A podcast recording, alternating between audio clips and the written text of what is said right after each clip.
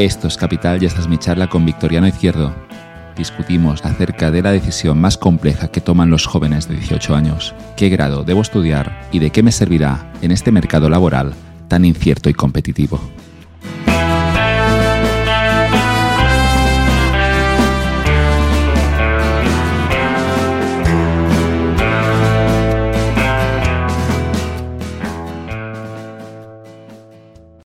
El podcast de Capital es posible gracias a sus colaboradores. Indexa Capital, gestión pasiva en fondos indexados. Indexa Capital ofrece carteras de fondos y planes de pensiones indexados con diversificación global y con costes totales en torno a 0,60% al año.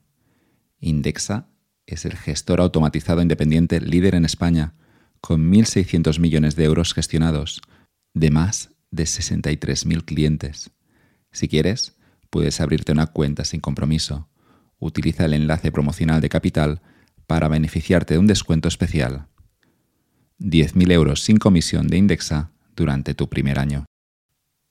Instituto de Estudios Financieros, Barcelona Finance School. Un máster líder en finanzas. El máster en finanzas del Instituto de Estudios Financieros Barcelona Finance School con 22 ediciones impartidas, ha sido diseñado para que obtengas los conocimientos y las habilidades que las instituciones y entidades financieras buscan. Su ratio de empleabilidad es del 100% y esto se explica por tres razones. Primero, sus profesores son prestigiosos profesionales del sector, al día de todas las nuevas tendencias. Segundo, el máster está acreditado por la CNMV, certificándote como asesor financiero. Y tercero, el Instituto de Estudios Financieros Barcelona Finance School cuenta con el respaldo de reputadas instituciones y entidades que aportan valor y reconocimiento. Aprovecha el enlace con 300 euros de descuento en la matrícula. Equito App. Invierte en tokens inmobiliarios. Muchos españoles no pueden invertir en inmuebles porque los bancos exigen un capital alto antes de conceder un préstamo. Equito App llega para cambiar esto.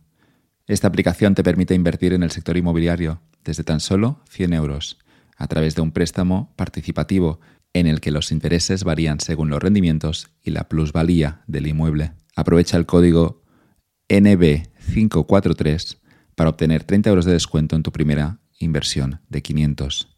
Esta oferta es solo válida por un tiempo limitado. Entra en equito.app para conocer todos los detalles de este proyecto.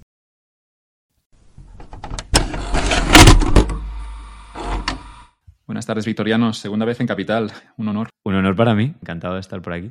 Repites porque se acerca la selectividad y hay un tema que creo que a los dos nos, nos preocupa y a la vez nos, nos interesa y opinamos siempre eh, con algo de cautela, seguramente, o con más cautela que hace algunos años yo, porque me he dado cuenta que esto de dar consejos es, es peligroso pero el tema es eh, la carrera profesional y yo me, doy cuenta que cada vez intento dar menos consejos porque, joder, y si alguien sigue este consejo, qué responsabilidad, no me gusta nada esto. lo es, lo es, eh, pero yo creo que es, tan importante la decisión ahí que se toma eh, que te cambia probablemente la decisión más importante que haces con menos información de tu vida, ¿no? Y la que menos sensación de control tiene la gente, yo creo. Yo, yo al menos tenía esa sensación y de la gente que estaba a mi alrededor también, también tenía ese, ese, feeling. Porque en otros países como Estados Unidos, como no hay que declarar un major al principio en la mayoría de carreras, ¿no? Como que todavía tiene una oportunidad de reajustar, ¿no? Pero aquí es como te lanzas una carrera, ¿no? Y, y si luego sale mal, te sientes un fracasado y tienes que cambiarte, mucha gente, y entonces siguen hacia adelante como los matrimonios que no funcionan. y, y, eso es una faena. Coste hundido es el, nombre en economía. Es un coste que no deberíamos tener en cuenta, pero si estás un año haciendo una carrera, hay quien luego lo alarga tres años más, incluso habrá quien se jubile de eso. O haga un máster y doctorado, aunque no le guste. O huir hacia adelante también en el argot común, ¿no? Mola, mola el sistema de Estados Unidos, ¿verdad? Que, que lo que escoges es una buena universidad y luego tienes algo de margen, tampoco mucho, pero tienes un año, año y medio, incluso dos años para luego decidir cuál es tu major y tu minor sería cuál es tu grado principal y un grado secundario. Es que si hay un consejo que dar, que creo que hay evidencia científica, es que lo que más influye en el futuro profesional que tengas es muchísimo más los compañeros que tienes alrededor, ¿no? Que, que lo que es en sí las clases y el sistema de más. Entonces, el contexto al que vas es más importante y en Estados Unidos lo tienen tan claro que allí lo importante es que te acepten en Stanford y no da igual un poco la carrera a la que vayas. es verdad, ahora lo estoy pensando, la gente con 18 años preocupada por entrar en X universidad, pero no están nada preocupados por lo que harán. Ahora estoy pensando que, que, que nosotros hay una diferencia brutal aquí porque con 18 la mayor preocupación es qué es lo que quiero hacer. Exacto, y allí es a qué universidad voy. Y aquí, en cambio, no hay competición entre universidades. O sea, yo, yo creo, yo, yo sí que hice un poco de eso porque me fui un año, o sea, yo me hice un año un año en Estados Unidos, terminé el instituto y me fui un año a Estados Unidos. Y tuve esa suerte y esa idea de copiar de los ingleses, que es el gap year, que me dio ese margen que no tenemos los españoles de declarar el mayor, ¿no? y entonces me, influenció mucho aquello y también el hecho de salir de, de, casa de tus padres, que si eres de un pueblo estás obligado, pero si eres de una capital de provincia en España, pues casi como que la gente ni se lo plantea, ¿no? No, no estudiar en la, en la ciudad de la que eres, ¿no? Y, eh, y, yo soy de Granada, que es una universidad con, o sea, una ciudad con una universidad gigante. Mi madre es profesora de la universidad, mi padre, mi tío y tal. Y, y, siempre parecía como obvio que iba a estudiar ahí. Pero el irme a Estados Unidos me replanteó y decidí ir, venirme a Madrid y estudiar la Carlos III. Y creo que es, vamos, la decisión más de las más cruciales que he tomado en mi vida y más acertada, creo. ¿Sabes cómo escogí yo universidad? ¿Cómo escogiste tú? Fui a visitar el campus y me gustó el edificio, arquitectónicamente, lo que como variable para tomar la decisión puede haber una correlación, pero no deja de ser una variable bastante peligrosa. Salió bien, eso sí. Yo la, yo la veo importante, ¿eh? de verdad. Yo cuando estuve. En yo vi el edificio y dijo, me gusta, quiero estar no cuatro años. No me parece menor, ¿eh? Los edificios está demostradísimo, los espacios, cómo nos influyen muchísimo. Hay un. En diseño, se sabe que existe el efecto catedral, el cathedral effect, que demuestra, de nuevo, con papers académicos, yo siempre dando el paper, que cuando estás en una catedral, o sea, cuando estás en un espacio con los techos muy altos, em, aumenta la creatividad. O sea, y eso es así. O sea, luego la gente le piden ¿no? que haga dibujos y cosas creativas y medir la creatividad y, aumenta. Y por eso los techos de mi casa, tú que lo estás viendo, son altísimos. y me lo tomo en serio. Y ir a una universidad, a lo mejor que tiene los techos altos o que tiene por fuera las baldosas de tal manera, te condiciona muchísimo. Y tú que estás todo el día hablando de sesgos en este podcast, pues uno más. Hoy has dado una charla a estudiantes universitarios. ¿Qué les has dicho? Bueno, está enseñando lo que hacemos nosotros, que es un software de análisis de datos, y uso un ejemplo que es el, la encuesta de estructura salarial, en la, que, en la que se ve muy bien ¿no? lo que se gana en España. Y yo creo que hay una, si hay una yo daría una, si yo estuviera la, típica frase cuñada de ¿qué harías no? si fueras el ministro de Educación? Yo pondría una, asignatura, en lugar de enseñar a programar, que es lo que todo el mundo dice, yo haría, em, yo haría una asignatura sobre precios de cosas, ¿vale? Porque yo estoy a favor de que la gente estudie carreras que no dan mucho dinero. Lo que no estoy tan a favor es eh, hacer cosas que no dan mucho dinero y tener las expectativas de que vas a ganar mucho dinero.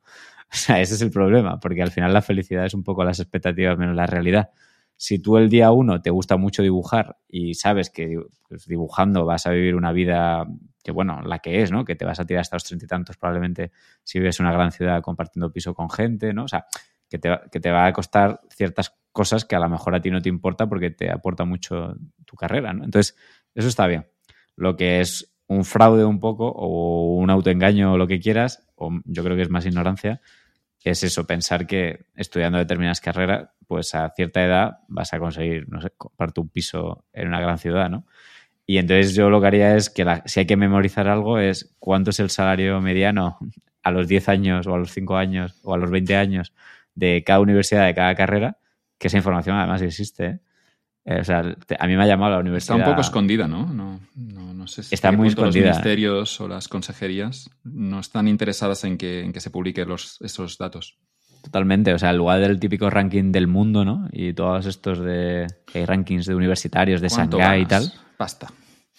Es que esos, esos, rankings, aparte de que efectivamente muchas veces están manipulados porque las instituciones, ¿no? De alguna manera, lo hacen indirectamente, poniendo publicidad en el medio o, incluso pagando directamente, el, como estudiante, claro, muchos rankings están condicionados también por los investigadores, la calidad de la investigación en, esa universidad, lo cual no digo que no sea un factor importante, pero, em, pero a veces como estudiante, o sea, no te impacta tanto, ¿no? Total, que el resumen es que les enseño mucho cuánto se gana y el salario medio en España son solo 21.000 euros, ¿no? Y si estudias una carrera universitaria, te mueves a los 30.000, ¿no? Y el, y el, piso mediano en, dentro de la M30 en Madrid, o sea, son 300.000 euros, ¿no? Entonces, claro, si empiezas a hacer cuentas de, de, cuánto necesitas para tener una entrada, ¿no? O sea, y luego, pues bueno, sí, puedes comprarlo con una pareja y tal, pero bueno, todos sabemos lo difícil también que es sincronizar todas estas cosas, ¿no? Entonces, bueno, simplemente yo creo que, que la gente tenga las expectativas adecuadas eh, reduce muchísimo la infelicidad a futuro. Y eso es lo que yo enseño mucho en, en esa clase con datos. Vamos a los temas que nos gustan a los dos de Freakonomics. Has hablado ya de que estudiar la carrera te sube de los 20 y pocos a los 30, pero tengo que preguntarte, como experto en datos que eres, eso de la correlación y la causalidad, ¿no? Siempre me gusta el ejemplo de los, los casados son más felices, pero lo que puede estar ocurriendo es que la gente feliz es más probable que se case. Tendríamos lo mismo en, incluso en una carrera. La gente que estudia en la carrera gana más dinero, pero podría ser que la propia selección de los que terminan en la carrera son gente que hubiera sido más productiva y hubiera ganado más pasta.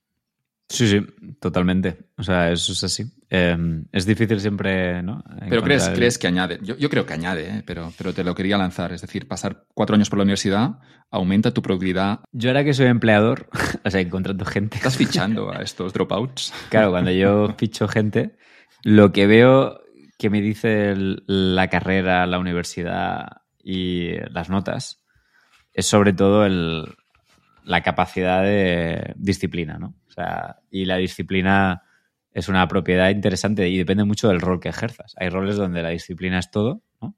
Y hay roles donde la disciplina no es nada, ¿no? O sea, hay roles súper creativos, ¿no? Que es todo lo contrario. Casi la gente que es indisciplinada está explorando espacios nuevos todo el rato, está distraída, está, ¿no? Como, eh, ¿no? Sigue menos los raíles, ¿no? Y puede innovar más y ser más creativa, ¿no?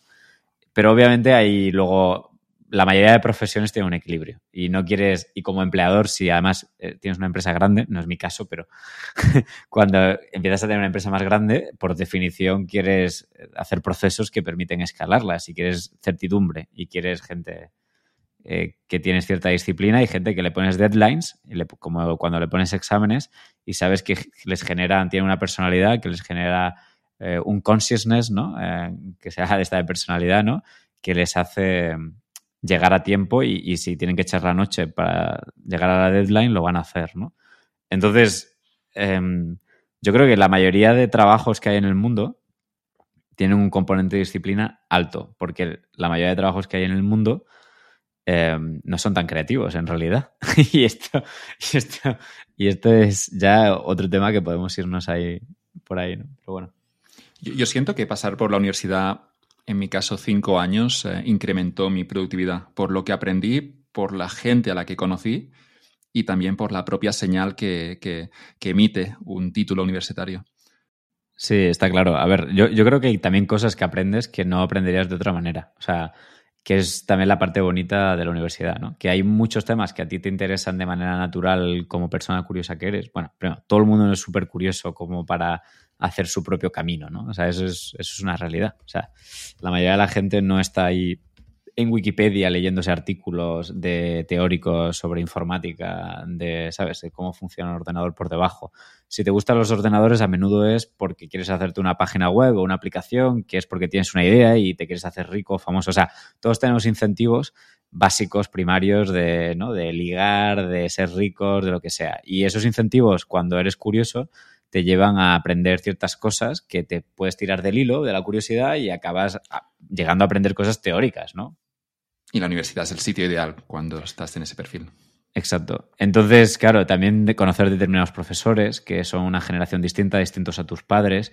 Tú también, si eres muy joven y tienes 20 años, aunque estés en Twitter leyendo cosas, te da cosa o no le escribes a una persona de 50 años experta en algo para que te ayude y te tutorice, ¿no? Y en cambio en la universidad tienes la excusa con ese profesor de que te tutorice un poco, ¿no? Eh, si eres un poco de los que va a las tutorías o los que pregunta en clase y cosas así, ¿no? Y eso a mí me ha cambiado la vida también. O sea, yo he tenido profesores en la universidad eh, que, me, que me han servido mucho como role model, ¿no? Y, y tal, ¿no? Y eso es también importante.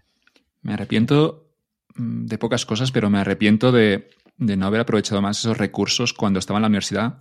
Seguramente porque soy tímido, o era tímido al menos hace, hace unos, unos 15 años, de tener a un, un catedrático delante, de que me interesara lo que estaba contando y luego de no ir a pedirle eh, algo al final o de, de, aprovechar y preguntar si tenía horas de oficina. No me di cuenta en ese momento de que la universidad tenía muchos recursos con gente que sabe muchísimo de cosas que a ti te interesan, realmente están abiertas a, a discutir contigo.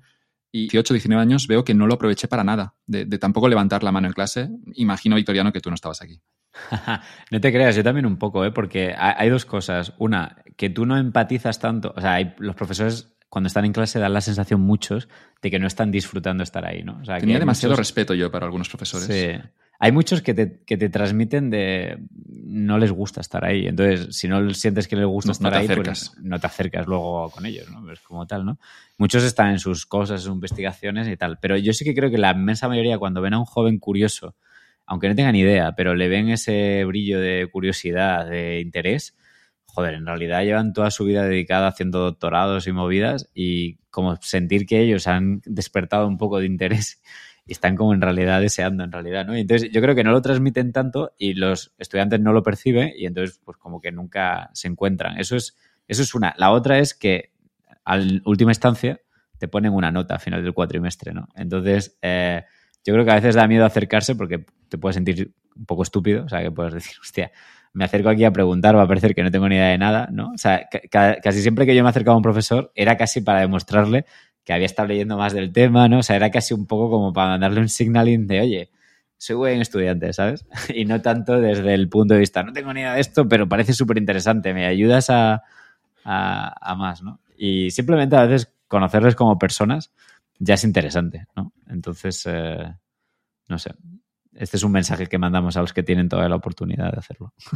Lo, peor, lo peor que puedes decirle a un profesor es, eso entra en el examen, porque es como que estás demostrando que no solo te preocupa la nota. El mínimo común, el mínimo esfuerzo. Y hay algo, es verdad que un profesor, no sé hasta qué punto la curiosidad de alguien con 18 años no, no la encuentra, supongo, ni en esos seminarios a los que van, ni cuando explican sus artículos académicos realmente nadie te escucha como, como un, un, chaval o una chica de 18 años en la carrera universitaria. Además, a la mínima que intenta, ¿sabes?, hacerlo un poco... O sea, si te pones un poco a los pies de... Por eso muchas veces los mejores profesores no son los más viejos, sino los más jóvenes, ¿no? Porque hace menos tiempo que fueron estudiantes y empatizan mejor y se acuerdan mejor de de cómo pensaban que les importaba en ese momento a los estudiantes o qué conceptos tenían más asentados que otros, ¿no?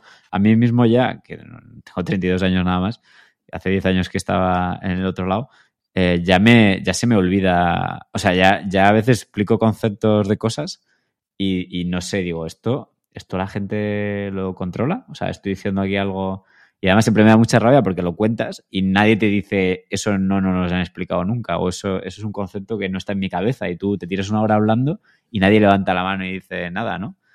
Y no sé, o sea, es un tema, ¿eh? Ese, ¿eh? Es, es, complicado, es complicado porque la distancia obviamente también tiene que existir, el profesor no es un colega, pero sí que recuerdo yo ese, ese excesivo respeto por, por la autoridad, ese, eso también de querer aprobar el examen, ¿no? Como única métrica que nos habían dado y al final también como seguidores de Freakonomics que somos, la gente es racional y la gente responde a los incentivos. Sí. Y cuando alguien ha estado 18 años leyéndose lo que entra en el examen y haciendo ese examen muy bien, luego no te debes sorprender si cuando llegan a la universidad lo que les preocupa obviamente es que sale en el examen y cómo puedo memorizarlo. Totalmente, sí, sí. Y es, se lo carga todo, ¿eh? O sea, y es una pena. Pero hay que poner nota, ¿no? Tampoco somos hippies aquí. O, o quizás sí, yo cada vez lo soy más, ¿eh? De, ¿Por qué vamos a poner una nota? Una vez estás dentro ya vamos a intentar aprender. No sé, además es que también ocurre que no nos acordamos ya, ¿eh, Joan? Pero en un cuatrimestre creo que sean cinco o seis asignaturas. O sea... Sí, sí, sí. No, y la presión por aprobar. Yo, yo recuerdo esa presión por, por sacármelas todas. Yo, yo, de hecho, eh, mira que es duro montar una startup y tal, ¿no? Eh, y, mucho de empezar tu camino profesional, pero yo no recuerdo estar tan agobiado como en la carrera nunca. O sea, quiero decir, yo en la carrera todos los fines de semana tenía una deadline de una práctica, de un examen, de un parcial, lo que sea. Entonces, no había un fin de semana en el que yo no sintiera, me sintiera mal de que no estaba estudiando lo suficiente, no estaba haciendo prácticas suficientes, ¿sabes?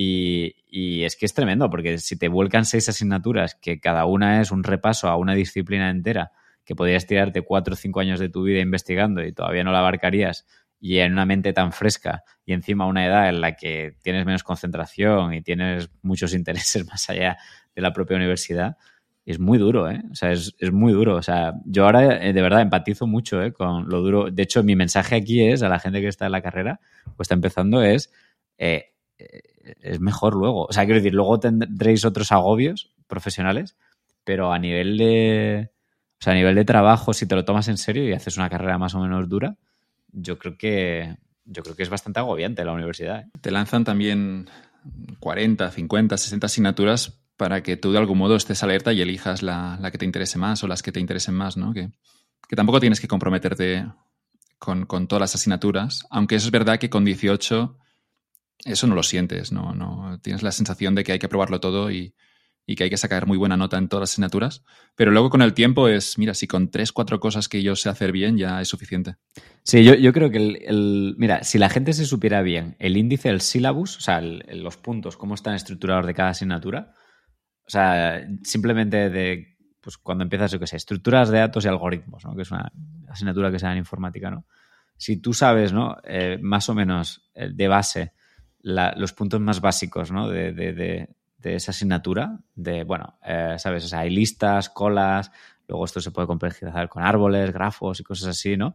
Si tú te sabes más o menos como los, los conceptos, los, una definición súper breve de los conceptos nuevos, que son términos que tú nunca has escuchado, y sabes cómo están conectados con los conceptos de otras asignaturas. O sea, si, si fueras capaz de dibujar ese grafo con, con una frase de qué es ese concepto y cómo está conectado con otro, eso ya serías infinitamente mejor profesional que el 90% de los que sacaron un 9 o un 10 vomitando lo que memorizaron la noche anterior, ¿no? Y además yo creo que el, el memorizar rápido los conceptos hace que no cuajen las conexiones entre los conceptos, que es realmente, esto lo decía mucho Feynman en el, eh, Richard Feynman, el físico, en el libro este de What Do You Care What Other People Think, eh, que él decía que cuando él era pequeño, eh, los niños, o sea, se sabían los nombres de los pájaros, ¿no? O sea, y, decían los nombres exactos de los pájaros, pero que su padre nunca le enseñaba el nombre de los pájaros, pero le enseñaba muchas cosas sobre los pájaros, ¿no? Le decía, este pájaro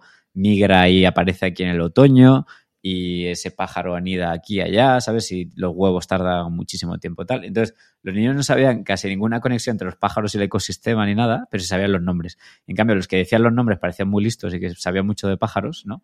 Y en realidad, el que sabía de pájaros de verdad, el nombre era lo de menos, ¿no? Lo importante eran las conexiones de esos pájaros con el resto de conceptos del ecosistema, ¿no? Del mundo, ¿no?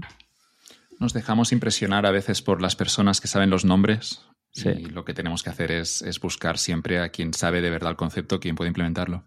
Sí, sí, además, la, además es que, ya digo, hay una correlación Pero es que incluso conociéndolo te impresiona a veces, o te dejas impresionar por alguien que no tiene conocimiento. A todos nos pasa. A mí me pasa entrevistando a gente todo el rato eso, ¿no? O sea, quiero decir que es un poco el, punto, que parte de las carreras, o sea, del título universitario es signaling para luego el mercado laboral, ¿no? Y, y es que a mí me pasa, o sea, quiero decir, teniendo la conciencia de todos estos sesgos, cuando me llegan 100 currículums, obviamente, o sea, quiero decir, eh, te dejas impresionar por el nombre de la universidad, la carrera, y luego cuando hablas con el candidato, si te dice una palabra técnica de algo que tú sabes que corre la con tal, o sea, pasa un filtro, ¿no? Y, y, el problema es, nosotros hacemos test y todo esto, y los test tratan de filtrar, ¿no? Lo que se nos cuela de, signaling falso, ¿no? Pero el problema es toda la gente que nos dejamos los falsos negativos, ¿no? que es imposible porque no podrías hacer 3.000 entrevistas. Exacto. Y ahí es donde es una mierda el no saber usar el signaling, ¿no? Y, mira que yo lo sé y, siempre me pregunto, ¿eh? Todo el rato. Ahora, mira, he puesto una, he puesto una pregunta en, los formularios de Graphics para registrarte para un empleo que me parece buena, que es que tienes que ordenar eh, cinco cosas sobre qué priorizas más en el ámbito profesional. ¿no? O sea, tienes que priorizar eh, professional growth, company culture, la cultura de la empresa, company mission, ¿no? como la misión de la empresa, salario, eh, work-life balance, ¿no? Y creo que ya está, ¿no? Que he dicho las cinco. y tienes que ordenarlas de más, de más importante a menos, ¿no? Y estoy viendo en las primeras entrevistas que estoy haciendo, cuando le pregunto a la gente por qué has elegido este orden, que aprendo más que, casi con cualquier otra pregunta, ¿no? Porque, claro, si te dicen professional growth el primero, y dices, bueno, ¿por qué priorizas el professional growth? Bueno, pues porque no sé, siento que no sé suficiente todavía este tema, ¿no? Y es como, vale, ¿por qué no sabes, por qué consideras que no sabes suficiente este tema, ¿no? Y, es súper interesante, ¿no? El, ver cómo la gente reflexiona y qué le lleva a pensar eso. Y eso creo que puede ser un, un buen filtro. También estoy probando test de personalidad que, siempre sigo como un poco escéptico de estas cosas, me parecía un poco horóscopo. Pero también he leído que, somos predictores y hice un test de personalidad al equipo nuestro y lo, lo analicé con esta herramienta y vi que la gente que más tiempo llevaba en la empresa y mejor funcionaba se parecía mucho en personalidad, ¿no? Un test de 60 preguntas, ¿no? Y eso correla mucho con cosas como, pues eso, cómo de síndrome de impostor puedes tener, eh, cómo de eh, abierto seas a hablar con la gente, con qué facilidad haces amigos, no sé qué. Entonces, no sé, como que este tipo de cosas al final, como tú dices, a lo mejor son las causas primigenias y todo lo demás crece encima de estas cosas. No lo sé. O sea, casi siempre va en las dos direcciones, ¿no?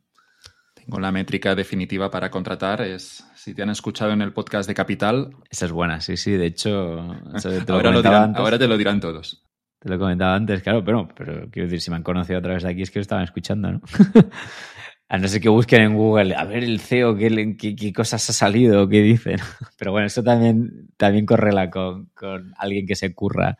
El... Pero también me sorprende la gente cuando va a las entrevistas de trabajo lo poco, lo poco que se miran y la empresa ni el interés que tienen. O sea, mira, nos aplican a un puesto ciento y pico personas y que se hayan nuestro producto se puede uno registrar gratis, ¿no? Y probarlo. ¿no? Y, o sea, un 1%, 2% de la gente se registra y para probarlo, ¿sabes? O sea, eh, me parece sorprendente, ¿no? Y, las que se registran normalmente son muchísimo mejores candidatos, ¿no? O sea que es un poco... Estamos dando aquí los hacks para que, para que te llamen. para entrevistar. hay que tomar apuntes. Eh, me gustó, me gustó una, uno de mis podcasts favoritos, el de Lex Friedman, entrevistó a una jugadora de póker, su nombre es Liv Burry, ah, no sé si le he pronunciado bien esto, y Lex Friedman le decía lo siguiente, porque charlaban sobre la universidad, pero hizo una reflexión que a mí me encantó y dice, la gente habla de la universidad como una época en la, que, en la que pasárselo bien y salir de fiesta y beber alcohol, pero mirando para atrás es también un momento en el que leer libros y manuales con todo el tiempo del mundo. No tienes responsabilidades de la vida adulta, como hacer la colada o pagar la hipoteca dispones de todo el tiempo que quieras para aprender y no eres consciente de ello en ese momento, porque se enfoca como una tarea. Tengo muchos deberes. Nunca más vuelves a tener la oportunidad de sumergirte en ese tipo de aprendizaje. Nunca ocurre de nuevo un escenario así en la vida. Ese aprendizaje te llena y es además divertido. Decía todo esto Friedman, pero es que creo que tiene razón, que es verdad que cuando estás ahí metido a veces no te das cuenta, pero no habrá otro momento en la vida para, durante cuatro años, ir a perseguir un poco el conocimiento que a ti te, más te llena y más te interesa, pero es verdad que, a veces también podría ser eso que se llena demasiado el plan docente, se llena demasiado con exámenes mm. y trabajos. Mm. Exacto, es verdad. O sea, tienes razón en que no tienes muchas de las cosas de adulto no te digo ya cuando tienes hijos, ¿no? De hecho, uno de mis consejos, si tengo que dar alguno también, es el de... Eh, siempre con la excusa de que no damos consejos, que ha sido como hemos abierto este podcast, vamos a dar consejos durante dos horas. yo, el primero, ¿eh? Así que vamos a hacer eso. Pero bueno, la gente puede cortar, a nadie le obligamos a escuchar esto. y para eso está, ¿no? Pero yo, yo, para mí es lo de mucha gente eh, pierde mucha de esta opcionalidad. O sea, esto que tú has dicho es opcionalidad, ¿no? Que tiene, o sea, de porque se echa pareja muy joven. O sea, hay gente que empieza a tener una relación, primero de carrera o bachillerato, lo que sea, y contra, te quita muchas posibilidades de a lo mejor de irte Erasmus eh, y el tiempo. O sea, quiero decir, es muy demandante una relación con una persona. Esa es la leche, ¿no? O sea, que está muy bien. O sea, que es una cosa en la vida que hay que experimentar. Pero yo siento que la gente cuando es muy joven, también su personalidad todavía no está definida. Entonces, em, mi sensación es que te, o sea, yo hasta los 24 no, no me eché ninguna novia. Y, creo que, y creo que fue una, cosa que me permitió tener más de ese tiempo para leer más, aprender más cosas y crear una diferencia con otra gente y darme una autoconfianza, ¿no? De, porque cuando más, cuanto más joven eres y más, más adelantado estás, más autoconfianza tienes más joven, lo cual luego, ¿sabes? Es como un efecto compuesto, ¿no? Y, está, y está totalmente correlado con lo que estás diciendo. es esa mezcla de cuando tienes más tiempo, tienes más oportunidad de, de, conocerte mejor, de aprender más y de diferenciarte más del mercado, ¿no? Y eso luego tiene un efecto de composición muy grande. Y así que cuando luego ya llegas a un estado en el que no te queda otra a nivel vital, ¿no? Porque lo necesitas casi biológicamente, ¿no? De, tener pareja, de tener hijos, de, tener un trabajo en el que tienes que estar ocho horas haciendo esa cosa porque tienes que vivir de eso o tienes que cuidar de familiares y cosas así, eh, pues ya creo que has tenido esa libertad que te ha permitido por lo menos, eh, no sé, entender por qué estás ahí por qué haces lo que haces, ¿no? y eso es una gran ventaja. Un buen libro de carrera se llama uh, So Good They Can Ignore You, tan bueno que no puedan ignorarte. Está escrito por Cal Newport. Me lo recomendó en su día Ángel Alegre. Y es un libro donde el, tipo Newport entrevista a varias personas e intenta un poco uh, estructurar cómo, cómo, eligieron carrera, cómo, cómo, tomaron decisiones. Y había una que no recordaré, no recordaré quién lo dijo, pero era interesante porque uno de los, de los que entrevistaba le, le preguntaba ah, ¿cómo, ¿cómo, tomaste estas decisiones tan raras en tu carrera. Y decía el, entrevistado diciendo, no, yo lo único que quería, y eso lo tenía clarísimo, era tener opciones, tener el mayor número de opciones posibles y elegía siempre en función de lo que me daría más opciones en el futuro. Y es, es un buen consejo, ¿no? Que nos lleva a ese concepto de la, de la opcionalidad, que es simplemente de que te preocupes por el día de mañana poder tener el máximo número de, de opciones disponibles. Sí, es, es, una buena cosa que optimizar, ¿no? El, la opcionalidad. Eh. Sobre todo siendo joven, ¿no? Porque después la vida también tienes que comprometerte en algún momento, ¿no? Exacto. ese debate entre tampoco una opcionalidad excesiva durante toda la vida seguramente te lleva a no desarrollarte lo suficiente. Yo, yo creo que es un mix, pero que es muy... Es pero en, los, mix, en los, extremos. Que no es equilibrado y sí, sí. no es equilibrado en momentos vitales. O sea, muy joven tienes que tener mucha opcionalidad, toda la que puedas, y cuando eres más mayor es lo contrario, que como no te comprometas, al revés, o sea, eres un alma perdida, ¿no? Eh, eh... ¿Cómo lo gestionamos eso, no? Bueno, sin novia en la universidad, ya lo has dicho. Sí, yo, yo, creo mucho en eso, ¿eh? O sea, quiero decir, eh, monje franciscano, ¿sabes? O sea, quiero decir, luego, luego, quiero decir, el, luego vas con más ganas, ¿sabes? También hay gente ya que llega a los 30, ¿sabes? Que parece, ¿sabes? Que tienen 70 años de tantas relaciones que han tenido de tanta gente, que están también ya como, nadie, ¿sabes? No pueden conectar con nadie, ¿no? Porque han conectado ya con tanta gente que ya, ya me sorprende, ¿no? Gente nueva, ¿no?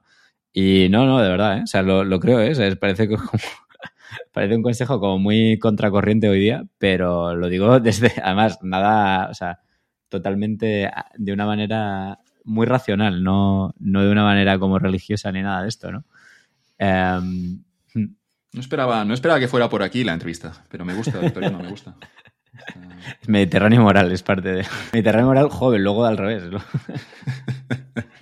Pero justo ayer estaba con un vídeo de Dan Ariely, mm. eh, de, digamos, del estilo de los de Freakonomics. Y, y Dan Ariely daba una charla en Google, eh, una charla divertidísima sobre relaciones y parejas. Y, y, y Dan Ariely, como psicólogo que es, daba, daba sus consejos. Luego te la mandaré, si no la conoces, pero es una buena Google Talk y, suelta como muchas ideas interesantes a la hora de gestionar relaciones con otros humanos.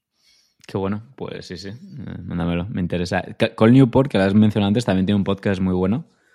Um, y es, es, un tío peculiar, ¿eh? O sea, es, es, es un tío, es informático y hace cosas súper teóricas de informática y está como muy obsesionado con el tema de la productividad, ¿no? O sea, y claro, yo siempre sigo como, creo que lo hablamos un poco en el podcast anterior, me suena, esto de la productividad y del, ¿no? El, es jodido, ¿no? Porque si te pasas de productivo, pues, ¿qué estás, o sea, ¿qué estás optimizando, no? O sea, tampoco es eso, no, no vives, no, no eres feliz, ¿no? es lo contrario al Mediterráneo moral, ¿no? Casi, ¿no? vale.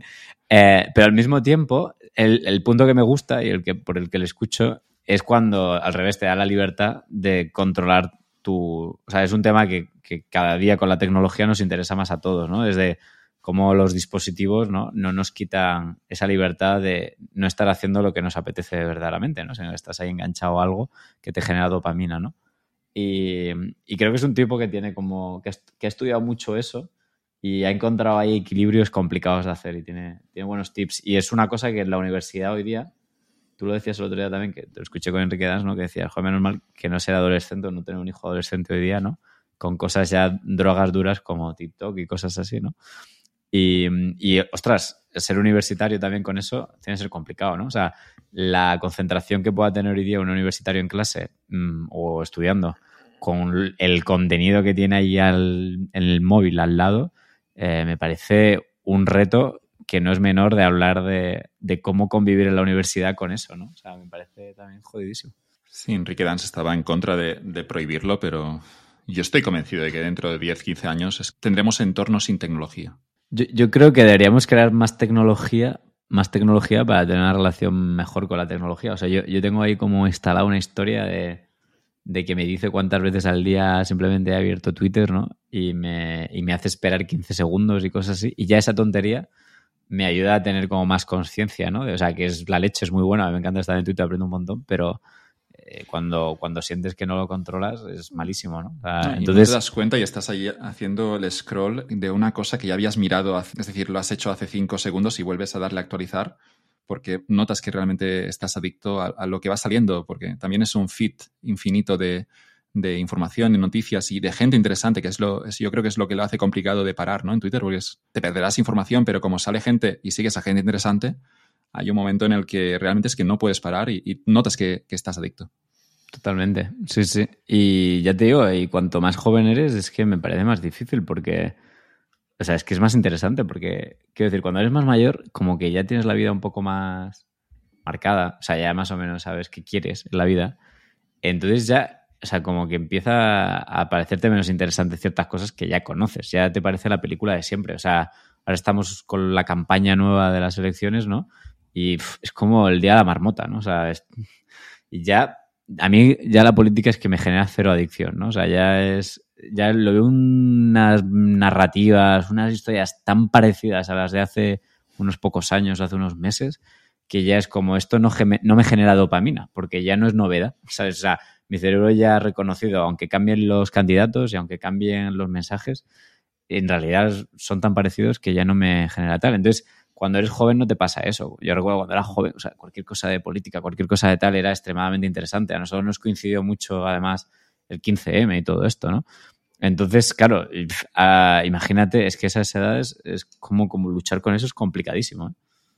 Son parecidos en el sentido de que todos mienten, ¿no? y que ya como trata al pueblo todo el mundo, o sea, como todo el mundo, y probablemente tiene sentido de que sea así, porque como pueblo somos un poco idiotas de, que respondemos a cosas muy primarias y muy básicas, ¿no? Y como cada vez todo esto está más profesionalizado, con gente que lleva de campañas y, atacan, siguen los mismos manuales, ¿no? Em, pues claro, a la mínima que ya llevas unos años en la Tierra, pues eso, te sientes como, no me trate, o sea, me estás contando una película que ya he visto mil veces, ¿no? Pero me pregunto si funciona, ¿eh? porque justo es verdad que estamos a viernes y Pedro Sánchez convocó las elecciones el lunes.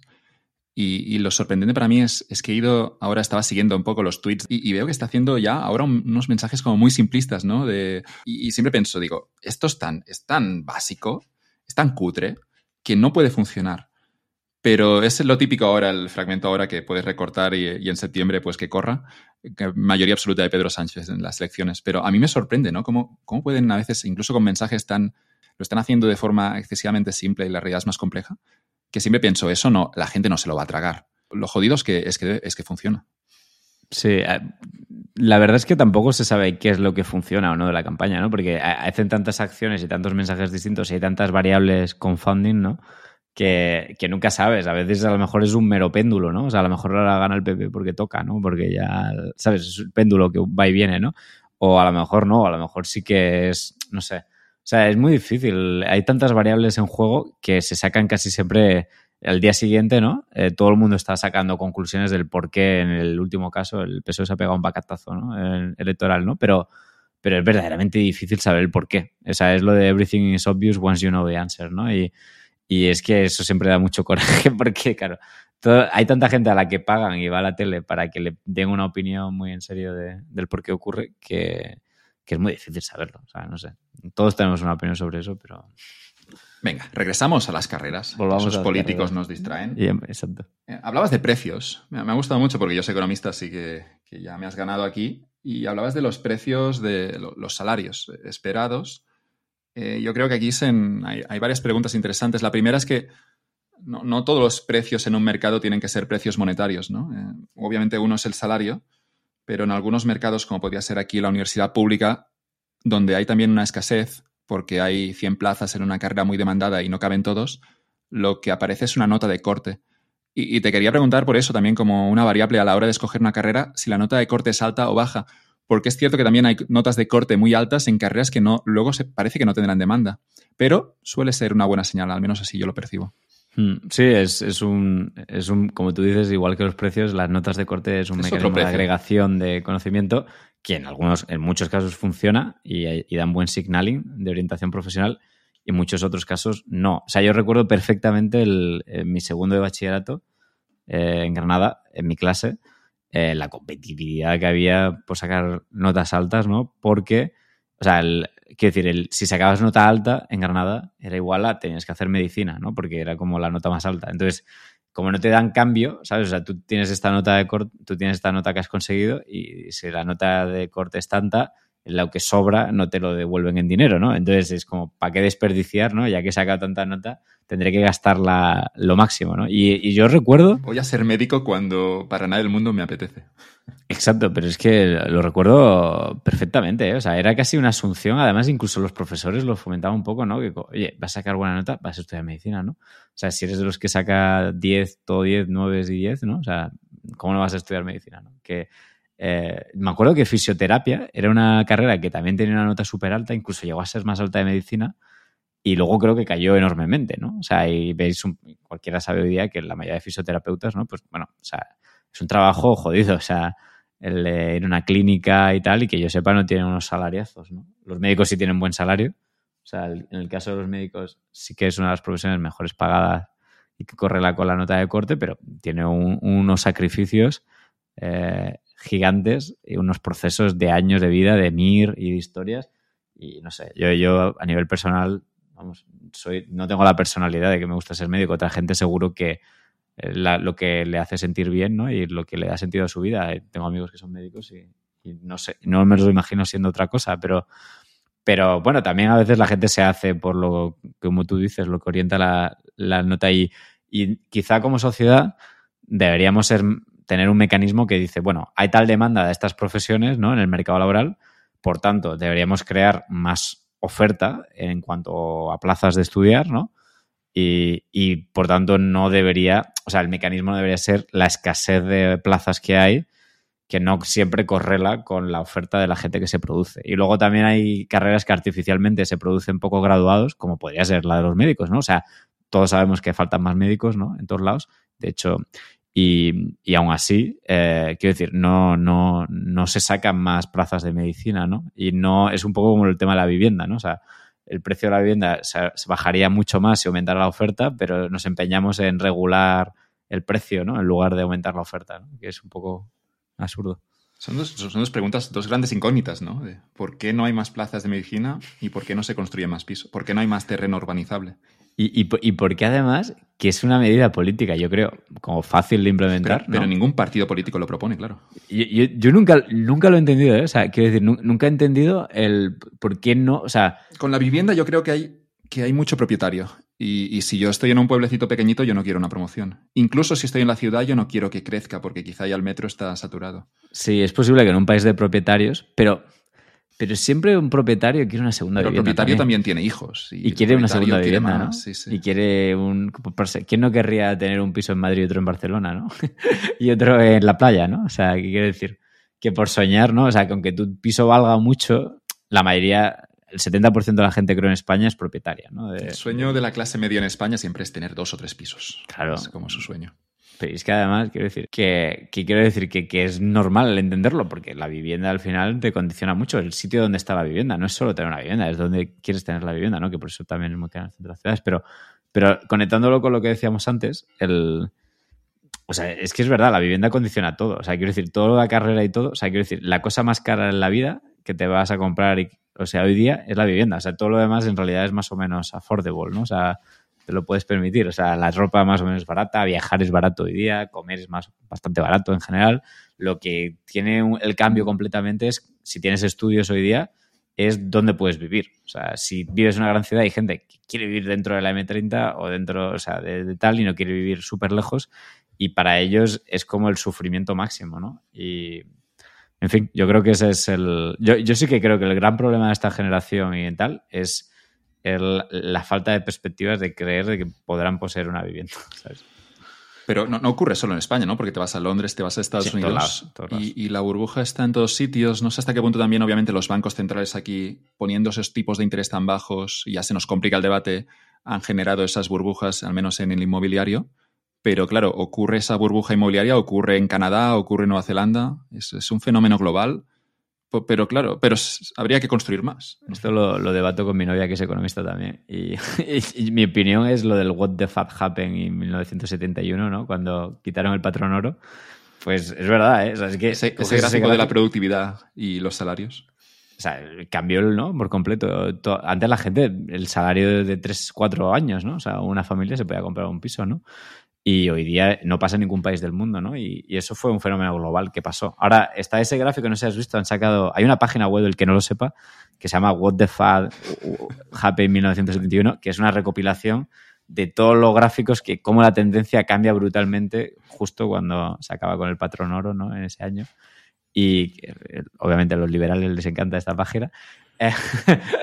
Eh, pero el, luego hay otra ahora que es What the Fuck Happened en 2008, creo, ¿no? Que es cuando salen los smartphones y las redes sociales modernas, ¿no? Y está muy bien, ¿eh? Y es, es, de hecho lo tengo guardado ahí. Y también ves un montón de cambios de, en todo, ¿no? En el mundo, ¿no? Y a ver, correlaciones no son causalidades, quién sabe, es difícil, ¿no? Pero pero no sé, sí que da la sensación de que como se acabó con aquello, los bancos daban créditos a muy largo plazo, pues dijeron, podemos dar hipotecas a 30 años, ¿no? Eh, pues, ¿dónde se va a ir todo? Pues a, la vivienda, ¿no? Que es lo que la gente está dispuesta a, dar su renta poco a poco, ¿no? Me gusta ese meme, tus padres a los 30 años. Cariño, no sé si nos podemos permitir esa segunda residencia en los Alpes. Luego salía nuestra generación a los 30 años. He comprado un Dogecoin y estoy perdiendo. Así que sí que estamos más jodidos. En esta dimensión seguro, en otras estaremos mejor. Pero en esta los boomers yo creo que nos la están jugando. Hmm, pero incluso, aunque tengas una buena profesión y ganes pasta, ¿eh? O sea, quiere decir que es que Incluso en el top, o sea, ya digo, el salario mediano en España son 21.000 euros, ya digo, con una carrera son 30 y algo mil de mediana. Para estar en el 10%, ¿cuál, ¿cuál es el salario bruto? El 10%, el 10 creo que son 46.000 46 ya estás en el 10%, 10% de, de, los que están trabajando, de, todo, de, los que están trabajando, de los que están trabajando. Claro, luego hay gente que gana, tiene mucho dinero en patrimonio, ¿no? Que no en salarial, ¿no? Entonces habrá un 10% más rico, pero porque vive de alquileres, de rentas, ¿no? Es difícil saber qué porcentaje es ese, la verdad que lo desconozco. Pero bueno, creo que es bastante informativo que el top 10% de la población gana 47.000 euros brutos al año, que netos se quedarán en unos 30 y pocos, que se te vaya el gastos mínimos de comida, tal, no sé qué, ahorras al año que 10, 15 mil euros el top 10%. Si te comes un piso de 300.000, ahí tienes los 30 años, ¿no? Criticaron al que parece que puede ser alcalde de Barcelona, Xavier Trías, y porque dijo que dijo algo así que con un salario de 3.000 euros, no, no sé si brutos o, netos, no recuerdo, pero dice que con un salario de 3.000 no, no llegaba. Y le criticaron, pero, pero es que tiene razón, sí, si tienes una familia con 3.000 vas a llegar justito. Sí, totalmente. Sí, sí, totalmente. Y de nuevo, que en realidad todo es por el tema de la vivienda. O sea, que no sé, bueno, Regresamos a la carrera. no eres tú, Victoria, también soy yo. Creo que nos desviamos aquí a la mínima. Somos, nos distraemos está conectado, está conectado. O sea, quiero decir, esto hay que saberlo para saberlo la expectativa. Mi misión en este podcast es que la gente sepa lo duro el frío que hace ahí fuera. Y que, se queden en la universidad al máximo tiempo posible. sí. que no tengan prisa por salir al mundo. Sí, sí, sí. Y, no, y, pues eso, o sea, tener las expectativas claras, ¿no? O sea, quiero decir que, entiendo que, oye, que también se puede ser feliz. O sea, que, la gente al final es feliz, ¿eh? O sea, que, yo cuando hago la encuesta esta de felicidad, la, mayoría de españoles dicen das un 8 de felicidad sobre 10. O sea, que, la inmensa mayoría de la gente al final es feliz. Sí, pero yo me acuerdo con 21 años de, no estar seguramente tan conectado como debería, de, no saber los salarios de mi industria, ¿no? De, que llegara a una entrevista y me dijeran, se cobra, no sé, 26. Ah, vale, pues muy bien. Pero no saber si esto es alto o bajo, y es verdad que, es mm. información que es, accesible y, deberías tener clara, al menos en tu último año de carrera. Mm, totalmente. Sí, sí, ya digo. Yo es que lo pondría obligatorio. O sea, me parece la información más importante, más desconocida. Venga, seguimos a la hora de cómo escoger carrera. Hemos dicho salario, nota de corte. Ha quedado claro que tampoco te gustan los rankings, pero ¿hasta qué punto los rankings podrían ser informativos? Si, Sí, sí, un ranking. Pero de universidades, dices. Sí, de universidades, para a la hora de escoger, ¿no? Una facultad o... Ya, me parece que en, España tampoco hay gran diferenciación, ¿no? Porque, a ver, todas las españolas a partir del puesto 200 o 300 del mundo. Claro, a ver, o sea, yo cuando pienso en España, ¿qué universidades de prestigio hay? ¿Cuáles son el Stanford de España? ¿Sabes? O sea, es difícil, ¿no? Hay las escuelas de negocio, que están SADE, IS, el IE. Empiezan a ofrecer grados también, ¿no? Lo que pasa es que vale una pasta, ¿no? O sea, y los grados creo que no son prestigiosos. O sea, son prestigiosos los MBAs y cosas así, ¿no? Pero pero en España, universidades públicas que tengan buena fama. Pues bueno, la Pompeu Fabra y la Carlos III, ¿no? Yo creo que son las dos jóvenes así, eh, universidades públicas más jóvenes, que tienen como un poco, son un poco especiales, ¿no? O sea. Pero depende de la facultad eso, ¿eh? Porque dentro de la Pompeu habrá alguna facultad buena, con buena reputación y otras con no tan buena reputación. Y dentro de una, no sé, de la Complutense, dentro de la Universidad Autónoma de Barcelona, habrá alguna facultad que también tiene muy buena reputación y otras con reputación pésima. Mm, sí, sí. Es decir, que es, la reputación de la universidad, pero a veces hay que ir un poco más allí de la, propia carrera. Una nota de corte alta en una carrera puede significar que, tiene buena reputación porque la gente del año anterior al menos ha decidido que quería ir allí y, la gente se está jugando su futuro. Pero regresamos a lo que decías al principio, que yo lo encuentro esto brutal, que es, es la decisión seguramente de las más importantes y que tomamos con menos información.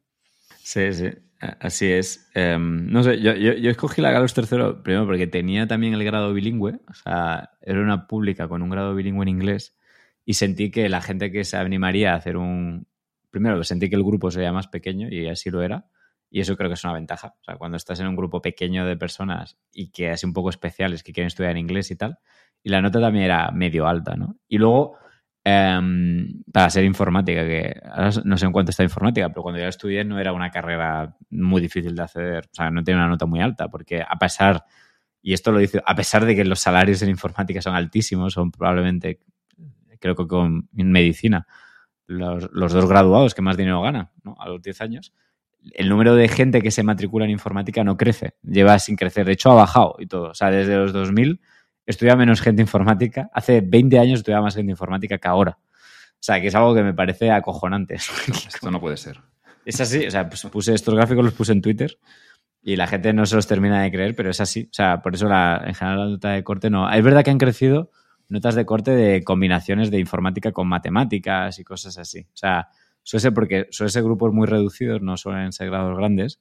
Y esas sí que son muy altas, pero informática secas, o sea, que yo sepa, no es una nota de corte muy alta.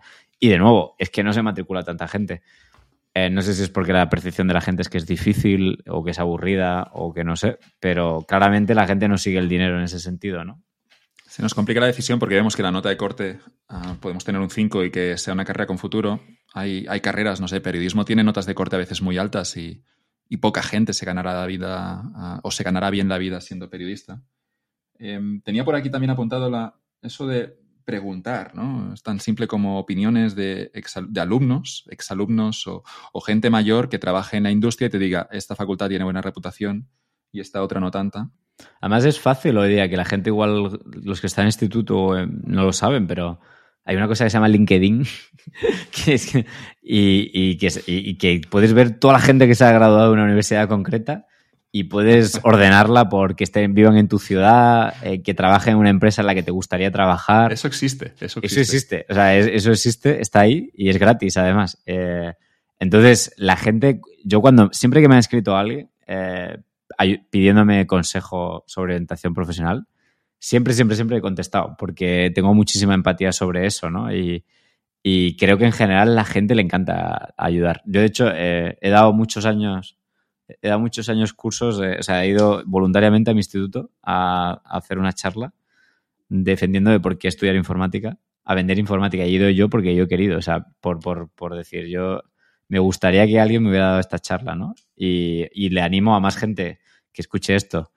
que, sean ya, que estén graduados o que hayan estudiado la carrera, que vayan a sus institutos y, lo hablen y digan, oiga, puedo dar una charla a los alumnos de por qué, o sea, me gusta mi carrera, estoy convencido sobre ella y por qué, o qué son las cosas buenas y malas. Porque es que nadie, o sea, nadie es más brutal que alguien que estudió en tu instituto, ¿sabes? Eh, y que te lo cuenta con pasión, ¿no? Y, y eso funcionó muy bien. Puedes preguntar a cualquiera. Yo tengo, tengo un amigo que tiene una anécdota divertida que es, es que dudaba, sabía que la facultad en la que estudiar en, en Barcelona quería ir a la Pompeu Fabra. Hay dos buenas escuelas de negocios en Barcelona para undergraduates, para los grados, que es ESADE y la Pompeu Fabra. Pero ESADE, no sé, cuesta unos 18.000 euros al año, creo. La Pompeu Fabra tiene un precio público. Mi amigo tenía claro que quería estudiar en la Pompeu Fabra en la Facultad de Empresa, pero no sabía si hacer economía o ADE. Y eh, se cruzó un día, cruzó con Sala Martín, un reputado economista, por la Rambla Cataluña, en el centro de Barcelona. Y mi amigo, sin mucha vergüenza, gritó, Sala Martín, ¿economía o ADE? Sala Martín se paró, se lo pensó durante cuatro o cinco segundos y le dio una respuesta. Él terminó estudiando ADE, pero que puedes incluso preguntar a la gente con la que te cruzas por la calle. Aquí un ejemplo extremo. Sala Martín te puede ayudar, sí. Además, Sala Martín es muy reconocible porque siempre lleva una chaqueta de colores. Sí, era fácil verle. Sí, sí, sí, no por eso, ¿no? Aunque estuviera en la Rambla rodeado de miles de personas. Le pegó el grito, le pegó el grito. Eco o ADE. Me parece, a la gente desvergonzada es lo mejor. O sea. Ah, y luego, imagínate que eres Sala Martínez, como, joder, a ver, ya es como una sorpresa que es algo siempre bueno. Igual que cuando recibes un mail victoriano, aunque sea eh, tres minutos para responder mail, voy a dedicar ese tiempo porque, porque tú has pensado en mí. Mm, sí, además, la vida es muy larga y, y siempre te acabas. El karma te lo acaba devolviendo seguro, de alguna manera u otra, ¿no? Y a mí, a mí, curiosamente, me ha escrito padres de gente en el instituto. O sea, padres de gente que me siguen en Twitter, mm, pero muchos, ¿eh? O sea, de hecho te diría han que. perdidos los padres, ¿eh? Yo también percibo. Porque quieren ayudar y no saben. O sea, quiero decir que les honro un montón y siempre les he contestado y tal, ¿no? Pero, claro, dice mucho, ¿no? De, o sea, primero, muy guay que un padre, ¿no? Que normalmente los padres uno se los imagina como gente con, como, con, con opiniones ya muy fuertes, ¿no? Y con las cosas muy claras, ¿no? Y me sorprende, ¿no? Claro, son padres de una nueva generación que usan Twitter y siguen a gente como a mí o a ti y, te escriben, ¿no? Y la verdad que, quiero decir, no sé, por un lado me gusta que haya padres así y por otro me, pregunto siempre, oye, ¿por qué, ¿por qué, sale más de los padres? O sea, los padres detectan que es una buena idea, los otros no sé si les da vergüenza probablemente, ¿no? O, o no tienen a veces Twitter, ¿no? Que mucha gente joven no tiene Twitter, tiene Instagram y tiene TikTok, pero no tiene Twitter, ¿no? Donde estamos nosotros. Es, bueno que un padre pregunte qué hacer con su hijo, pero que van perdidos en que no saben a veces cómo asesorar a, una hija o un hijo de 17 años y, claro, están dispuestos a todo, ¿no? Pero, pero no sé hasta qué punto también hay que dejar que, cometan errores y que se metan en una carrera que no toca y, y, ir descubriendo un poco sobre la marcha, pero hay eso después, que si una vez escoges una carrera, muchas veces en España como hay poca flexibilidad, luego quizá te atrapa un poquito. Sí, sí, sí, sí, yo supongo que lo hacen con eso. También es verdad que es que cambia todo mucho. O sea, por ejemplo, yo cuando estudié hace 10 años, o sea, em, no existía grados de informática que ahora a lo mejor estudiaría. ¿no? Por ejemplo, ahora existe en la Carlos III hay un grado de Data Science, ¿no? de ciencia de datos. Y, yo cuando estudié existía informática y teleco y telemática, ¿no? ¿Es, bueno ese grado? ¿Has fichado gente de, allí? Eh, no lo sé todavía. O sea, sí, sí que tuvimos un chico becario un verano eh, difícil con un solo data point, ¿no? Saber cómo es el grado. No voy a, no voy a cometer el error, sería muy meta eh, cometer ese error, ¿no? Eh, mi, mi, sensación es que al ser un grado nuevo se ha diseñado desde un punto de vista muy académico, sin entender bien el mundo profesional del data science, ¿no? Entonces, pues por ejemplo, es sorprendente, ¿no? Que dices, hasta cuatro años haciendo un grado específico de data science, ¿no? Y no, no conocen las bases de datos típicas que se usan, ¿no? En el mundo real, ¿no? Hoy día, ¿no? Y claro, pero lo entiendo, ¿no? Porque en parte es verdad que cuando diseñas un grado tiene que ser como ciertos fundamentos que no cambien tanto, pero bueno, al mismo tiempo tampoco pasa nada, ¿no? Por enseñar algunas cosas que sí que son más de actualidad, ¿no? Pero bueno, que lo que quiero decir es que hay muchos grados nuevos y incluso aunque sepas qué profesión, lo que a mí me decían cuando yo estaba en instituto era, piensa que quieres ser de mayor, ¿no? Y luego ya piensa el, el grado, ¿no? Y es como, joder, tampoco es nada fácil saber que quieres ser de mayor. Entonces, yo lo que a mí me ayudó mucho también es eh, trabajar en el instituto en cosas que obviamente no puedes trabajar de médico en el instituto, es obvio, ¿no? Pero puedes trabajar de cosas que, aunque no sea lo que quieres estudiar, te, van a motivar mucho. O sea, por ejemplo, yo, yo trabajaba eh, de fotógrafo del cartero real de Granada, en el ayuntamiento, y eran muchas horas en el invierno ahí, ¿sabes? Eh, cientos de fotos. Eh, trabajaba con agencias de marketing también, hacía fotos y páginas web y cosas así, ¿no? Y también mi padre me llevaba al campo y me tiraba muchas horas ¿no? en el campo haciendo tareas de tal. ¿no? Entonces, a veces el simplemente valorar y el, y el verte que lo poco que disfrutas un, un trabajo durante horas cumpliendo un horario, te genera unas motivaciones intrínsecas que yo creo que a mí me, han sido fundamentales para tomarme muy en serio la carrera, ¿no? Y, el, y, el, qué carrera elegir, ¿no? Entonces, eh, también es bueno intentar. O sea, no digo que hagas el típico puesto de limonada a la americana, pero siempre, siempre se pueden buscar trabajos, aunque sea un verano, ¿sabes? aunque sea unos meses, tener el feeling de que ese es un esclavo de tu trabajo es un feeling, creo que te cambia mucho la perspectiva de todo. O a veces saber lo que no te gusta. Y, y esto se lo escuchaba un profesor de Estados Unidos, su nombre es Malotra, en una charla de graduación a los, a los estudiantes de, de, empresa en Harvard.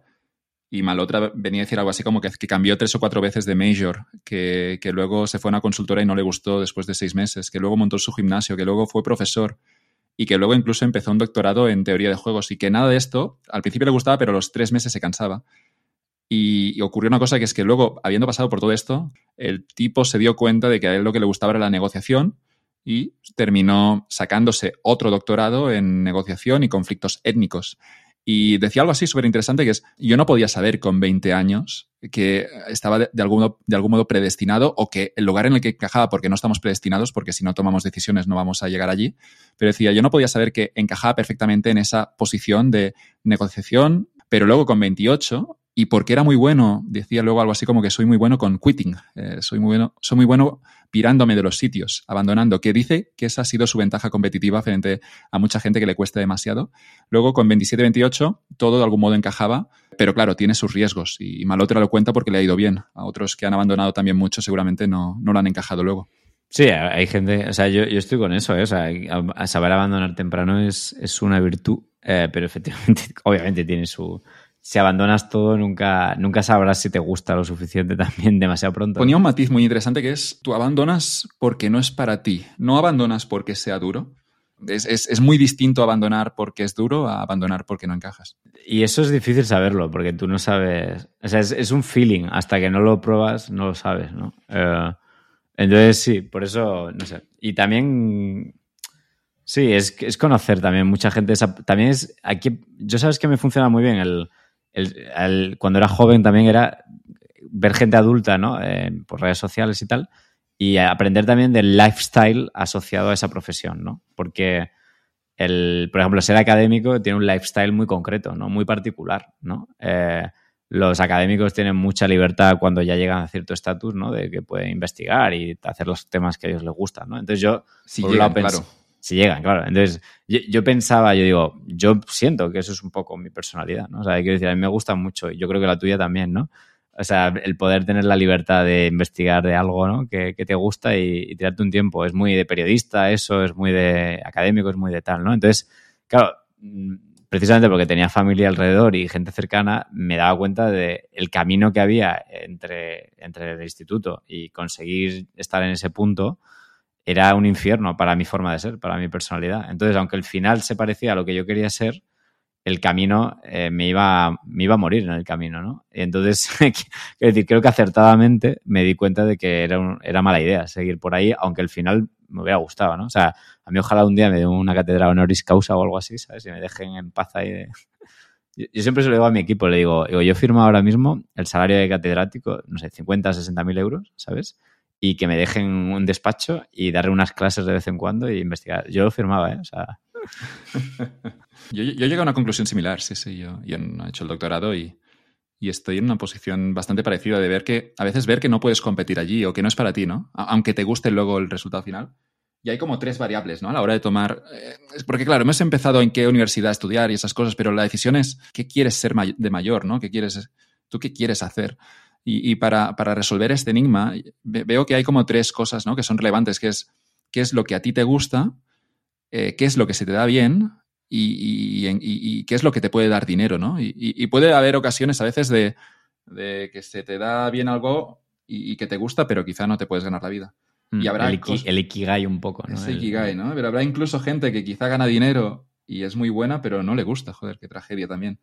Así que no, sé nunca por dónde empezar, ¿no? Pero yo después de, también de reflexionar mucho sobre este tema es hasta qué punto, no sé, empezar por algo que se te da bien, pero quizá no es tu pasión, pero crees que podría gustarte y empiezas por algo que, que crees, que intuyes que puede ser bueno, no sé hasta qué punto es para mí, después de pensar mucho sobre esta cuestión, quizá lo, lo, que tiene más sentido, ¿no? Buscas algo que se te dé bien, luego trabajas y de algún momento, cuando eres bueno en algo, después empieza a gustarte y después también empiezan a pagarte.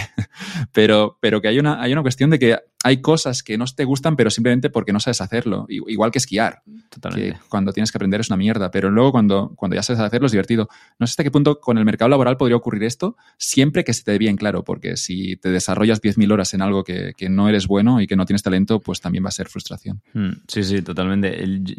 Porque la, la, gente, si no, a veces hay quien empieza por qué es lo que te gusta, cuál es tu pasión y, y puede ser un punto de partida tramposo, engañoso, peligroso. Sí, sí, sí, sí, totalmente. Eh, sí, pero efectivamente si no generas la autoconfianza de, de sentirte bueno, eh, de sentirte un poco mejor que los demás, no te vas a sentir útil, ¿no? Porque dices, esto lo puede hacer cualquiera, pues no, te sientes que tengas valor, ¿no?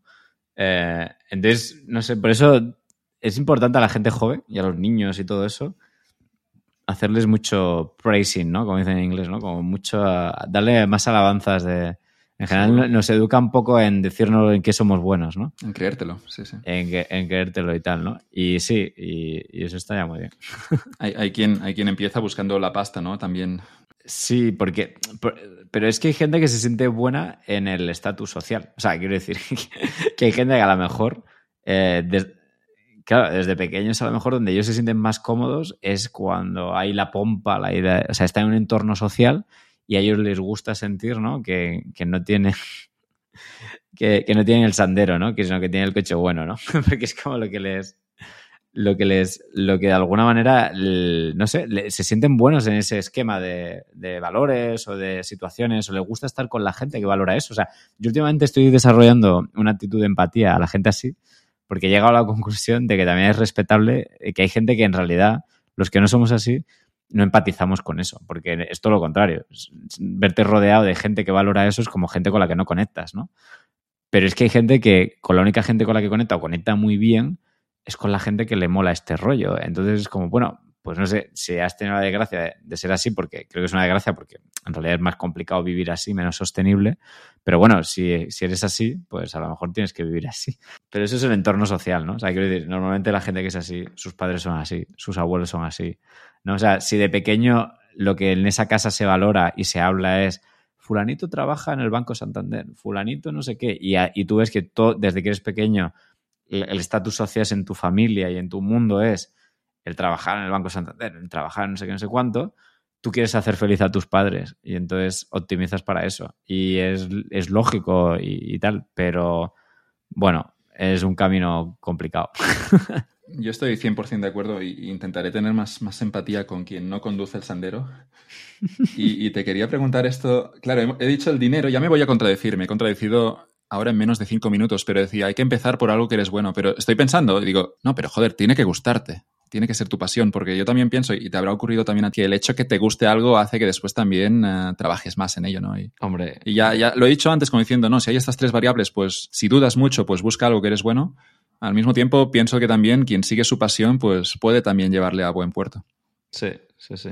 Yo me he dado cuenta con los años que yo soy bueno motivando, automotivándome yo y como transmitiendo esa motivación, ¿sabes? O sea, y no es una cosa tan obvia, ¿eh? De darte cuenta o de tener esa habilidad. O sea, que soy como muy expresivo. Cuando algo de repente me, me, motiva, quiero contagiar a la gente de esa motivación, ¿sabes?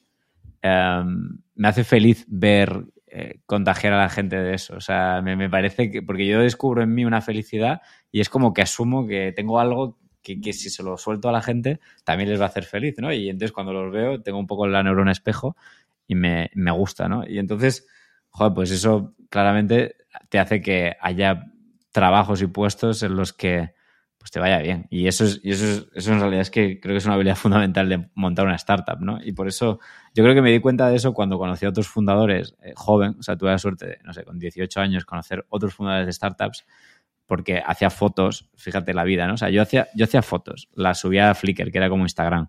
No había tanta gente en aquellos entonces en Flickr como Instagram, o sea, mi competencia era menor.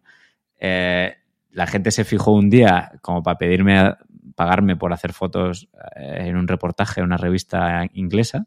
Eso me dio confianza, hizo que hiciera mejores fotos y pusiera más en Flickr. Un día me invitaron a Granada a una charla eh, porque yo era de Granada y porque alguien, me seguía gente de Granada, como mira un chaval joven aquí muy motivado poniendo fotos, ¿no? Que hoy hay un montón, pero en aquel entonces no había tantos. Y entonces eso hizo que me conociera un tío que hacía un evento, que es Luis Rull, el evento Blog España. A ese evento iba gente como Enrique Dance, al que entrevistaste el otro día, ¿no? entonces Enrique Dance estaba metido en tecnología, a ese evento iban emprendedores, los emprendedores en el evento decía, ¿esta gente de dónde ha salido? Esta gente se ve súper libre, se ve como muy como yo, ¿no? Y entonces, entonces, eso hizo que, y esta gente que estudia, estudia informática, ¿no? Y esta gente donde estudia, son extranjeros, son, tengo que aprender bien inglés, entonces me tengo que ir de España un año, ¿no? Entonces, lo ves, todo sigue de, a mí me mola hacer fotos porque mi madre eh, era profesora de, como de, de, Bellas Artes dentro del magisterio, entonces desde pequeño yo veía pintar todo el rato, entonces me pongo a probarlo, me dice todo el mundo porque lo probé muy pequeño que pinto muy bien, me da confianza, luego pruebo la fotografía, la pongo en internet porque tengo confianza, o sea, fíjate el camino, ¿no? O sea, el camino es, empiezo con una cosa muy random, como es dibujar, la llevo a la fotografía y la llevo a conocer gente que es emprendedora y de la emprendeduría conecto con la tecnología, ¿no? Y de la tecnología me quiero convertir muy bueno en tecnología, ¿no? Y al final lo que hay el hilo conductor, ¿no? Es, es seguir cosas que me siento bueno, que descubro y que me voy creciendo, ¿no? En ello. Pero te compro al 100% de que te sientes bueno porque alguien también desde fuera te valida. Exacto. Y que sin ese comentario ese gesto generoso de alguien que, no tiene la obligación de hacerlo, pero que te dice, hey, se te da bien, o, me he mirado esto que has hecho y mira, está para ser tu primer trabajo, me gusta por eso, puedes mejorar por aquí. Eso que decías antes, te, lo compro 100%. No sé hasta qué punto en los institutos y en las universidades lo hacemos poco de, dar empujoncitos a la gente para que se lo crean un poco más. Mm, pero y además sincero, o sea, porque sí, una nota... si no, no funciona y, personalizado, ¿no? Y hacer sentir especial a la gente.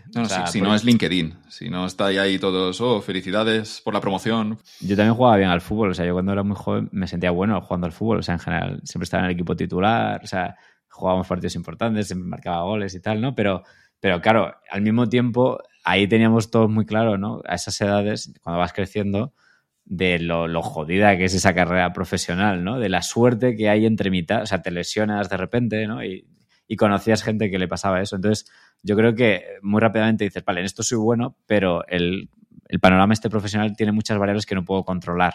Entonces, yo creo que también el, ir por ahí, el decir, vale, ¿en qué soy bueno y qué cosas puedo controlar más, ¿no? Si estoy muy motivado, ¿no? Y, y hay profesiones y cosas que puedes controlar más y cosas que puedes controlar menos. También tu posición personal, familiar, te puede permitir hacer unas cosas u otras, ¿no? O sea, yo tengo una familia de clase media, ¿no? O sea, que, se puede, en la que me podía permitir estudiar muchos años, ir para acá, para allá y no tener tal, porque siempre iba a tener un colchón, una casa a la que volver, ¿no? Hay gente que no tiene tampoco eso, ¿no? Entonces, bueno, no sé, hay otra gente que tiene más dinero que yo y se puede permitir ir a ESADE o a no sé qué y hacerse amigos de los hijos del presidente de Mercadona, ¿no? Y, o del corte inglés, ¿no? Y, luego, pues de ahí puede simplemente vivir de las redes sociales en las que se mete siendo un poco espabilado, ¿no? Entonces, cada uno hay que usar los recursos que tiene, ¿no? De la, manera más óptima.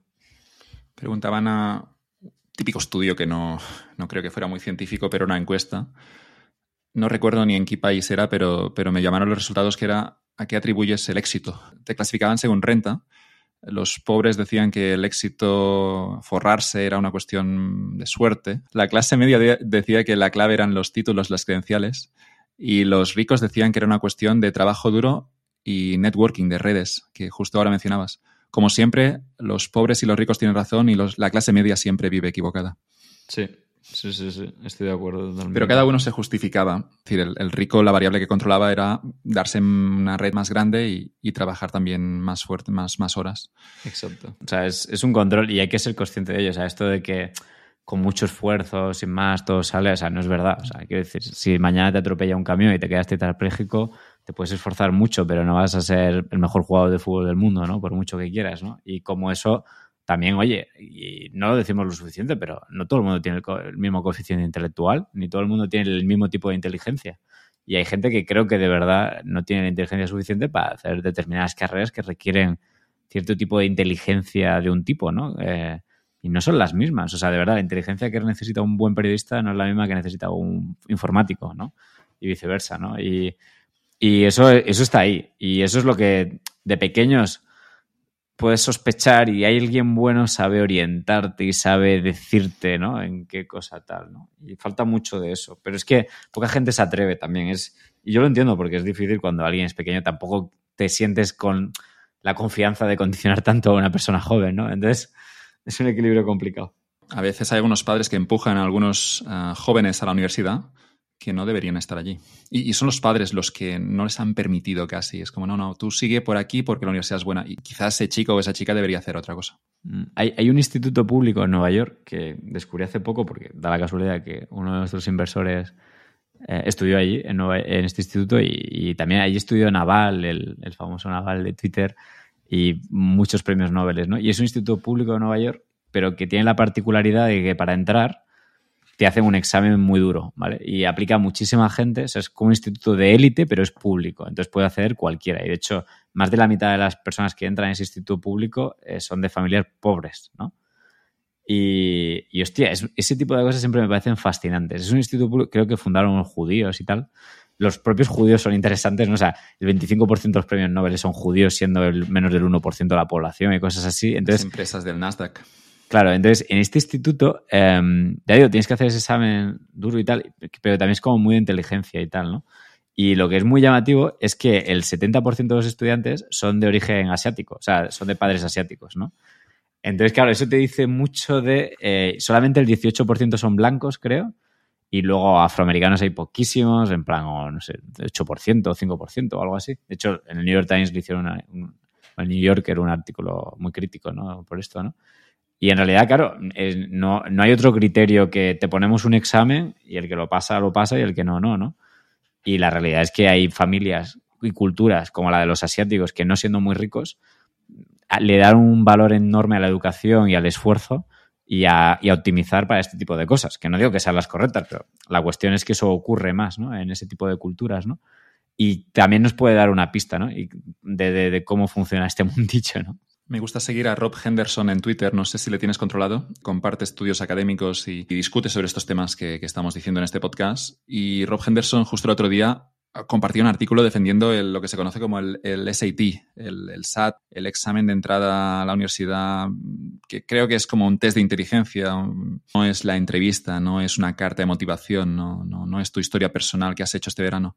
Y lo defendía a nivel de que es, no es perfecto, pero es el sistema que nos permite que vengas donde vengas, pues que tengas, el que tengas oportunidades. Porque si empezamos a jugar ese juego de las entrevistas y, y lo, las recomendaciones o lo, los contactos que tus padres pueden conseguir a la hora de, de, sacarte la plaza en Harvard o en Stanford, pues aquí los, los, los ricos de nuevo van a, van a volver a ganar. Y por eso nos sorprende que el movimiento que ha intentado y que se, se está cargando el SAT realmente es, a veces es gente con mucho, mucho dinero que lo que quieren es simplemente que sus hijos vayan a Harvard y a Stanford como han hecho siempre.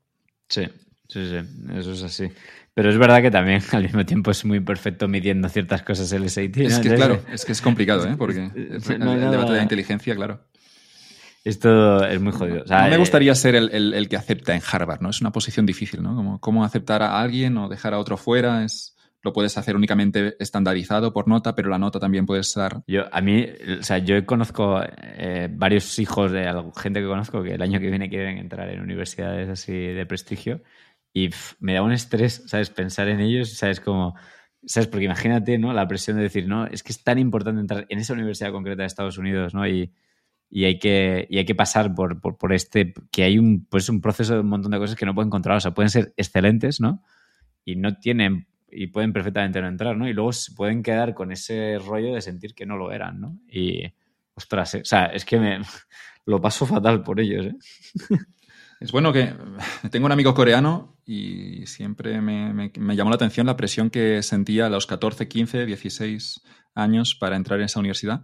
Una vez entró a la universidad, obviamente la presión mm, siguió allí y, y, y sigue con presión el pobre pero, pero veo ese, esos sistemas asiáticos donde también los adolescentes y los universitarios están sometidos a mucho estrés, ¿no? Y por una parte es bueno, pero por la otra, pensando en mí, y si un día tengo un hijo, yo no quiero que estudie en el sistema coreano.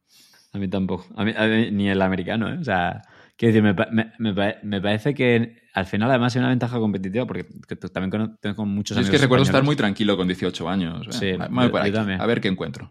Pero también eh, la falta de tensión también te puede llevar a, equivocarte, ¿no? Es un poco de tensión va bien, pero claro, quizás se pasan de tensión. Ah. O sea, yo, sí que me comía mucho la cabeza con qué carrera escoger, ¿no? Pero no tenía la presión del miedo de tengo que sacar unas notas perfectas este año para ese tipo de cosas, ¿no? Y además que hay, hay great inflation ahora y, todos son nueves y dieces. Sí, es verdad. De hecho, e, en el país hoy creo que hay un artículo justo sobre este tema que parece que se está moderando o algo así la inflación de las notas de los institutos, no sé por qué, no lo he leído. Pero no baja, sigue arriba, ¿no? Se ha moderado. Pero sigue arriba, claro, claro, porque los institutos, sobre todo los privados, ¿no? Pues sí, como gran parte, no sé qué porcentaje de la nota es ahora de selectividad, antes era un 70 creo, o algo así, ¿no? o 60 o algo así, ¿no? Creo que es 40-60, si no lo han cambiado, que 40% el examen de selectividad, 60% la nota de bachillerato. Claro, que, en cierta manera em, tiene sentido porque también puedes tener un mal día o un examen poco representativo de tus conocimientos, ¿no? Y, pero por otro lado, claro, si le das tanto al instituto, eh, pues puede el instituto infrar las notas de sus estudiantes si es privado todavía más, porque están comprando eso, ¿no? Sí, sí. No, hay, mucha gente que se enfada a veces que llevan a sus hijos al privado o gente que participa en, la, el sistema privado y se enfadan cuando dices de que el privado al final tú también pagas por la nota.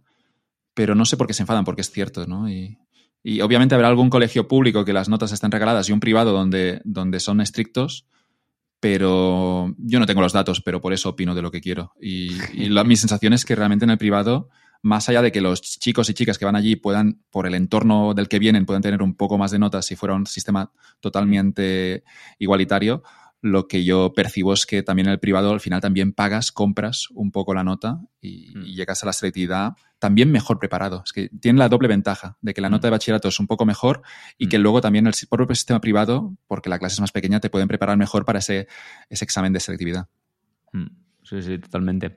Luego, luego también hay universidades, el otro día estudiante ayer en un evento con una chica que hizo, hay un, esta universidad de Mondragón, no sé si la conoces, eh, parece que voy a hacer publicidad aquí, pero tienen, tienen una historia de, nosotros hemos tenido un par de personas en nuestro equipo que han pasado por ahí, es, tienen una metodología muy distinta, es muy orientada a proyectos, o sea, se supone que tienen que durante la carrera montar pues una universidad y tal. Y, de gente que ha estudiado ahí, tengo cosas buenas y malas. O sea, eh, por un lado buena, pues mola porque es como muy pragmática, ¿no? Muy práctica. O sea, tu objetivo durante esa carrera es aprender a montar una empresa rentable. O sea, y las montan de verdad, ¿no? Y tienes ayuda y profesores y gente que te ayuda y te explica cómo es eso.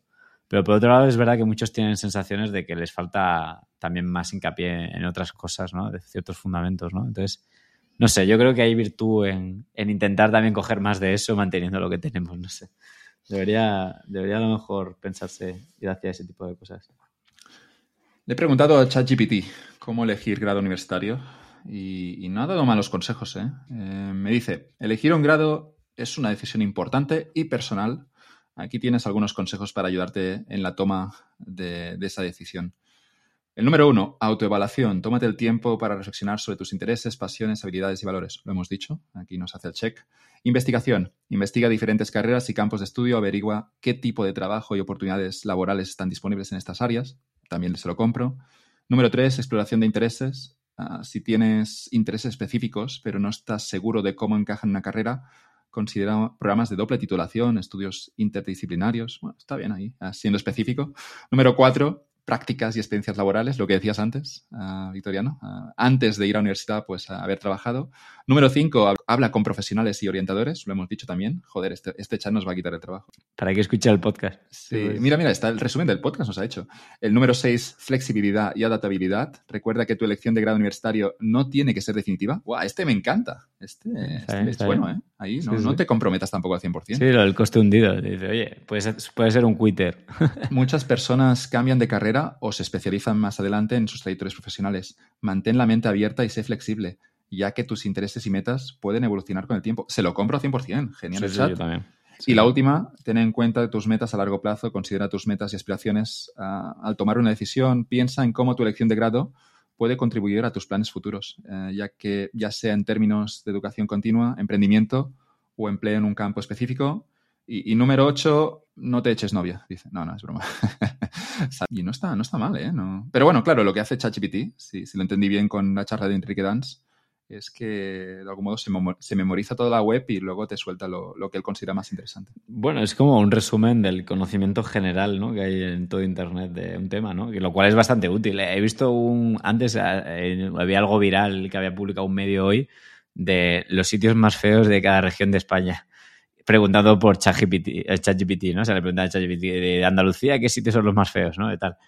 Y ostras, o sea, que si cualquiera que lo lea, yo creo que la inmensa mayoría pensaremos, hostia, pues está bastante bien, ¿no? ¿Por qué? Porque es un muy buen resumen del, del, conocimiento general de lo que todos hemos aprendido. Entonces, en ese sentido funciona muy bien y es bastante útil, ¿no? Lo que pasa es que, bueno, a veces le faltan los insights personales, como el mío de, de que mucha gente no estará de acuerdo, pero para otra gente que sea más de mi personalidad o que compre mi argumento, pues puede ser el mejor de los consejos ¿no? y el más efectivo. No, y que, y que puede ser el diferencial al final. El agregado es el que recibe todo el mundo, pero cuando estoy convencido que alguien cuando te escucha en una charla, pues les vas a transmitir alguna cosa que, que otro no va a transmitir y en esa información, en esa información específica que tienes tú, uh, yo creo que hay la diferenciación. Sí, todos los modelos son no son perfectos, son útiles, ¿no? Y, luego los mejores son muy adaptados al problema, al contexto ¿no? de la persona y del momento. He preguntado después al chat, ya no en la carrera, imaginamos que hemos terminado. le preguntaba qué hacer en mi primer trabajo y me decía, aprende de tus colegas y superiores, aquí está bien. Muestra iniciativa, bueno, hasta, hasta cierto punto, pero también tiene, sé proactivo, decía, y busca oportunidades para asumir responsabilidades, se lo compro al 100%. Desarrolla habilidades blandas, también estaríamos de acuerdo con esto. Cultiva una red profesional, eso de la network que decíamos antes, que abre muchísimas puertas y la network explica muchas veces el éxito sigue aprendiendo y actualizándote y mantén la actitud positiva. esta última de la actitud positiva está bien, pero sonríe. Le falta un poco de Mr. Wonderful aquí, pero dice sí, muy cultiva actitud positiva y profesional en el trabajo. Sea amable y respetuoso con tus colegas. Ah, no le falta razón. Si eres simpático, pues tendrás más números. Yo creo que algo aquí que a mí me llama y es, o sea, el primer jefe es el profesor más importante de la carrera que tienes, ¿no? O sea, el primer jefe, eh, aunque te dure cinco meses porque no te gusta el sitio, yo creo que tiene un impacto en la gente brutal, ¿no? O sea, la primera persona a la que reportas, para la que trabajas, influye muchísimo, muchísimo en tu carrera. O sea, puede ser el mayor orientador profesional que tengas, ¿no? Ah, ah. entonces, por eso, no sé, antes de entrar en un sitio, entender muy bien quién es esa persona con la que vas a trabajar, yo creo. No sé. Se dice poquito, quizá para no añadir presión, pero la importancia de, de, encontrar un buen primer trabajo o al salir de la universidad. Luego, nos contradecimos porque hemos dicho eso, el quitting y todo eso, ¿no? Pero, pero en la medida que sea posible de, ir a un sitio exigente, a un sitio donde, sobre todo, donde haya gente buena.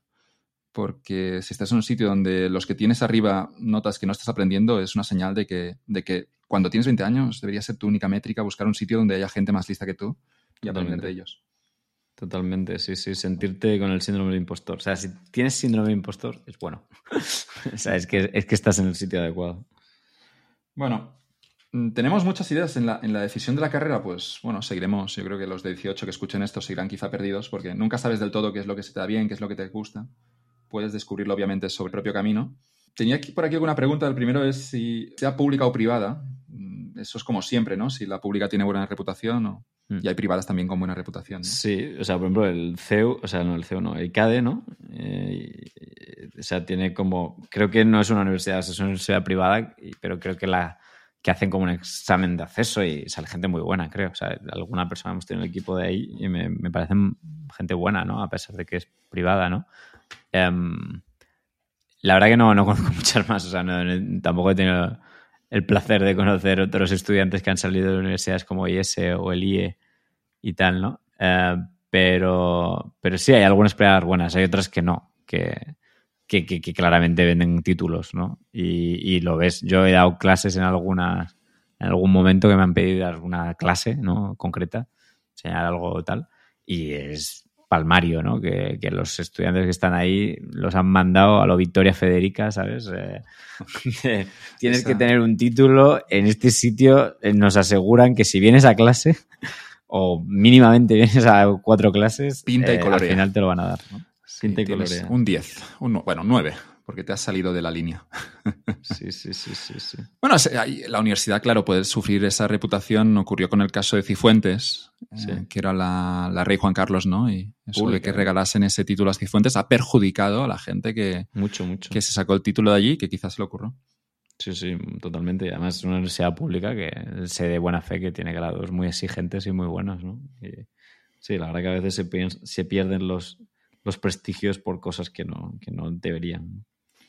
Te quería preguntar por cómo ves eso, lo has dicho antes, pero el hecho de estudiar un grado sin mucha demanda, pero intuyendo que tú puedes ser bueno en eso, ¿hasta qué punto esas apuestas? Claro, incluso teniendo una nota muy alta, se lo recuerdo en un artículo en El País, eh, que se titulaba algo así como Lo que nadie quiere, o las carreras que nadie quiere, y era una, en ese caso, una, una periodista eh, que decía algo así como que, que con 18 años, por tener también la nota la nota estretidad muy alta, pues que se veía empujada a estudiar las carreras que son las carreras que, tienen más salidas laborales, pero que ella no lo sentía así, que se metió en otro sitio y, que tampoco le ha ido mal en la vida, pero, pero es que aquí también es, complicado. Yo, creo que la estrategia de ser cabeza de ratón en lugar de cola de león no es mala, ¿eh? O sea, quiero decir, yo he conocido gente muy brillante en su profesión que, te sorprende, porque cuando conoces profesionales de, pues de ciertas cosas, ¿no? Em, Héctor García estuvo aquí en el podcast. Y es, eh, sí, hablé de geografía, a mí me flipó. Digo, joder, sí, geógrafo. Qué guay ser geógrafo, ¿no? ¿Cómo voy a monetizar eso? Pero no te das cuenta y el propio mercado aparece que la geografía antes no lo era o antes lo era, pero lo deja de estar. Pero qué cosas que están de moda, la gente a veces sigue, eso que decías antes de, de, programar, que lo que, haría, lo que harías y lo que no harías en institutos, que a veces la gente como sigue demasiado las modas, ¿no? Eso está de moda. no, no, intenta estudiar algo que, que tú le puedas sacar valor porque realmente todas las carreras potencialmente pueden darte un empleo.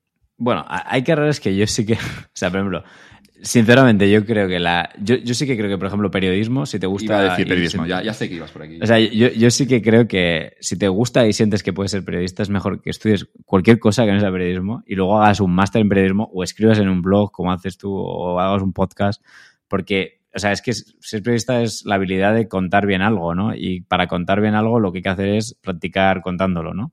Y que te guste algo y que sepas de algo también, ¿no? Entonces, eh, mm, yo sí que creo que la carrera de periodismo ha sido una carrera que no, yo sí que creo que no debería existir directamente. O sea, lo pienso sinceramente y, y tengo muchísimos amigos periodistas, probablemente de las top tres profesiones de las que tengo más amigos, me encantan los periodistas, me parece una profesión de ensueño, o sea, interesarte por cosas interesantes y contarlas a los demás, ¿no? Pero, pero al mismo tiempo veo a todos los que no llegan y entran con ilusión como, mm, pues yo creo que les perjudica el, que exista, ¿no?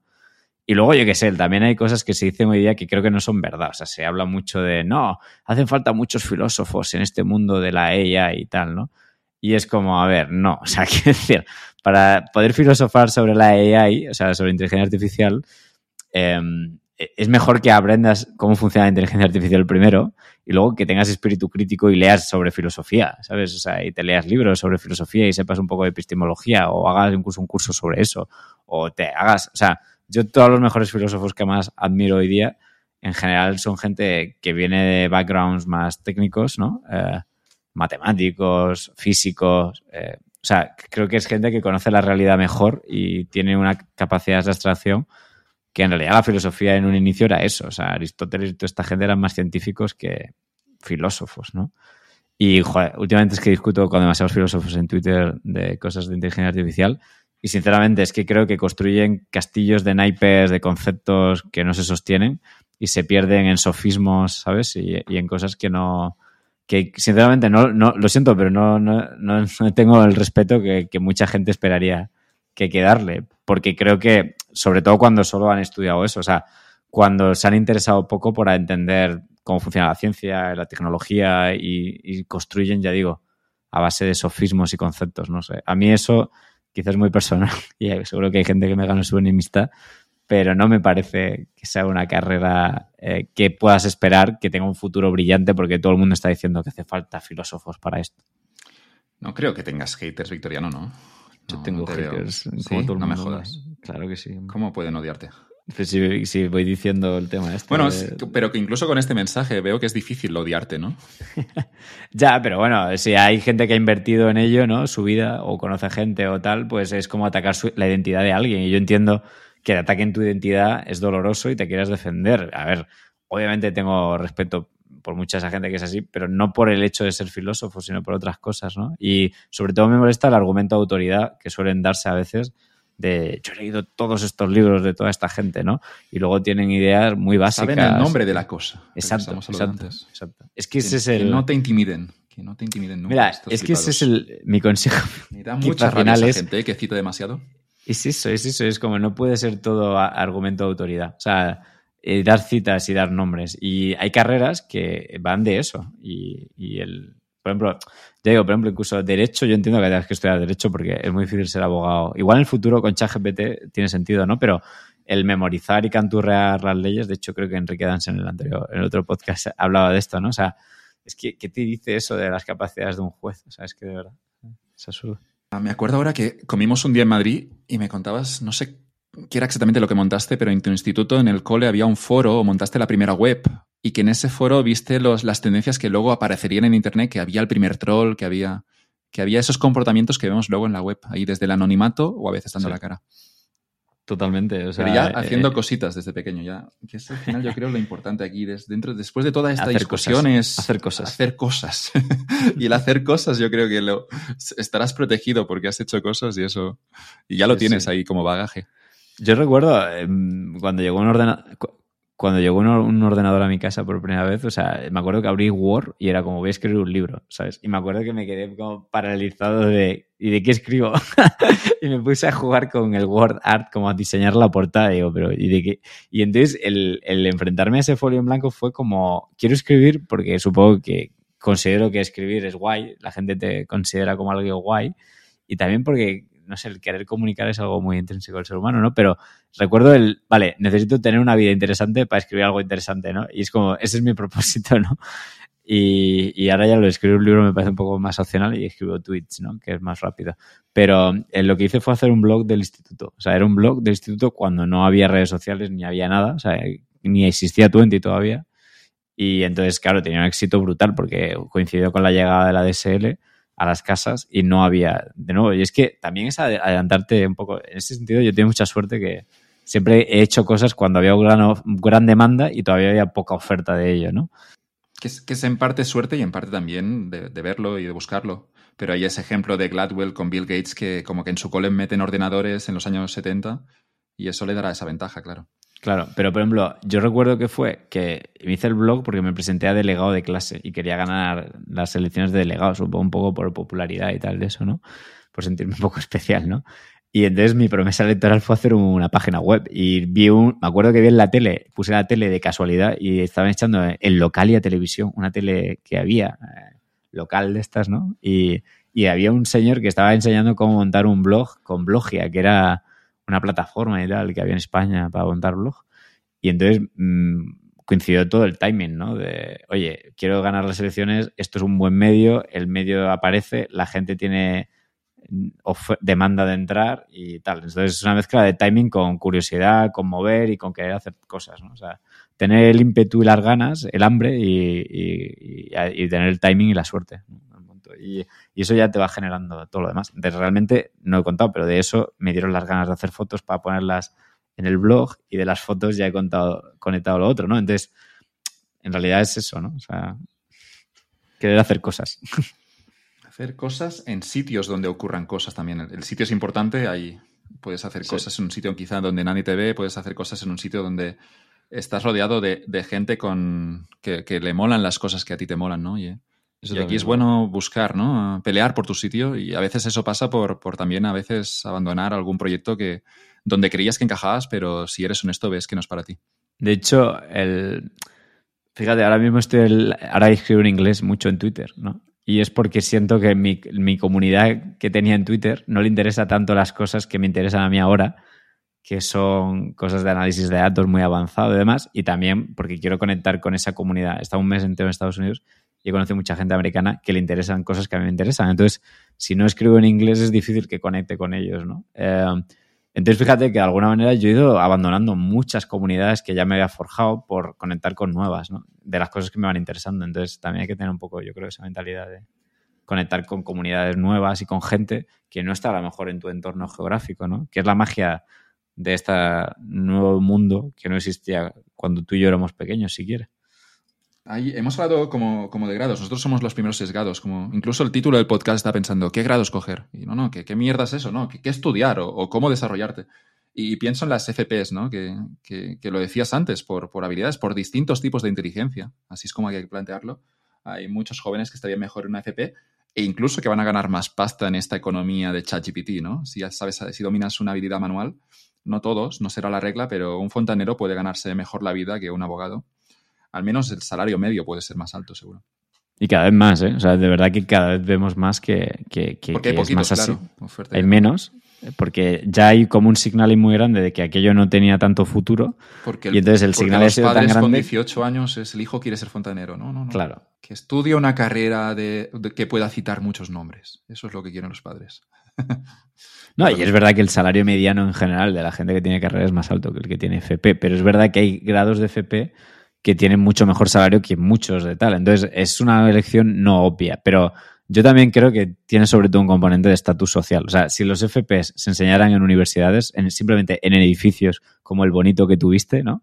En un edificio bonito, en un instituto de secundaria, eh, yo creo que serían percibidos de una manera muy distinta. Y a lo mejor hay que hacer algo de eso, no sé. O sea, no, no, no creo que. Yo creo de verdad que eso es que se piensa poco. O sea, todos los políticos tienen claro la importancia del marketing y es como, bueno, si creemos en el FP, ¿por qué no nos esforzamos en el marketing de cómo se percibe el FP? Que en gran parte es, oye, que es un sitio bonito, tal, no sé qué, ¿no? O sea, no sé. O sea, de verdad que, no sé, supongo que son cosas poco obvias, muy distintas, no sé, en casi, solo en Alemania creo que hay como, en Alemania hay un esfuerzo grande de orientar hacia FP, creo, ¿no? Y casi demasiado grande. Creo que en el instituto la gente lo pasa mal porque casi que te pueden medio obligar a entrar a un FP si te ven medio tonto o algo así, ¿no?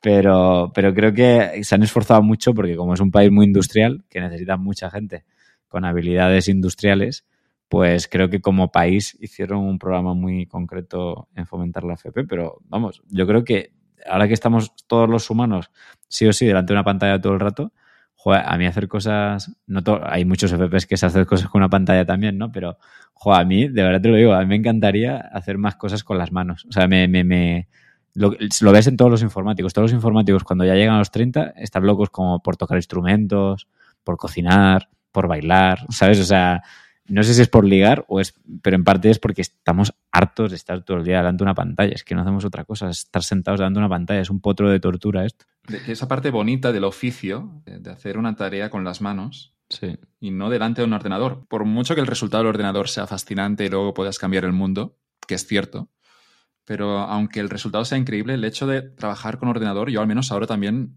estoy viendo que tiene un coste. No, no por, la, por lo que consigues sacar, sino por el propio proceso de estar 5 o 7 horas delante de una pantalla, eh, un coste muy alto. No sé. Es horrible, es horrible. Yo, yo últimamente me encanta ir a la oficina.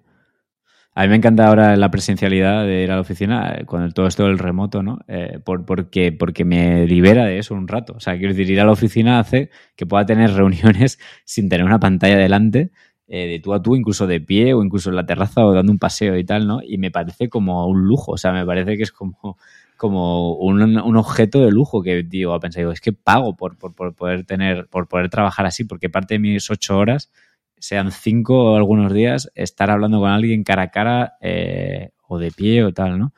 Y yo creo que, no sé, o sea, a ver, a, a, ver cómo evoluciona la tecnología. Al igual se convierte de una manera menos como pantallas y tal.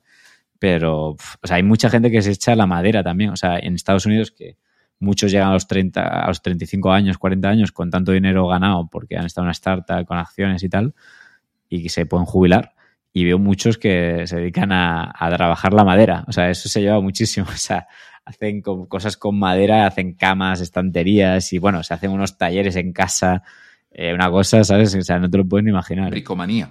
Sí, sí, sí. sí. Eso, la bici también es muy típica. Yo, yo, recuerdo, no sé si era verdad, pero que Steve Jobs hacía las reuniones paseando.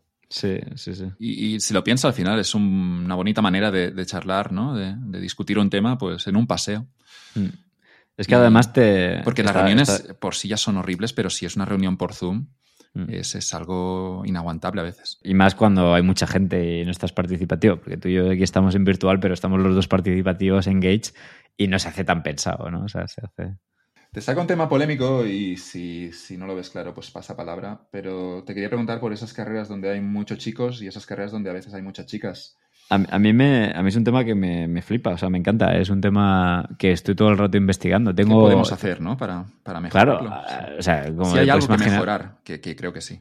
Yo, yo, creo que a ningún informático nos gustaba no tener chicas en clase. O sea, yo durante la carrera tuvimos chicas en momentos puntuales, eh, gente que venía de Erasmus o estaba en Seneca y tal pero en mi clase yo he estado años sin tener una sola chica en clase, ¿no? Normalmente son un 10% de las informáticas, o sea, pero son en un 10%. 100% hombres. O sea, en mi caso 100%, sí, sí, y, pero normalmente es un, es un 10%, ¿no? Ese es el ratio y es, es fijo, además es igual en España, en Estados Unidos, en todos lados. Es un poco menos en los países donde hay menos igualdad de género, que es un poco la paradoja esta que hay, o sea, en, en la India, en, en Irán, en todos estos países hay más mujeres, eh, muchas más mujeres que en los países occidentales, ¿no? Y Incluso dentro de los occidentales, si te ibas para el norte, Suecia, Noruega, cuando, cuando la sociedad te empujaba a ir hacia allí, incluso había luego menos chicas incluso que, que en los países del sur.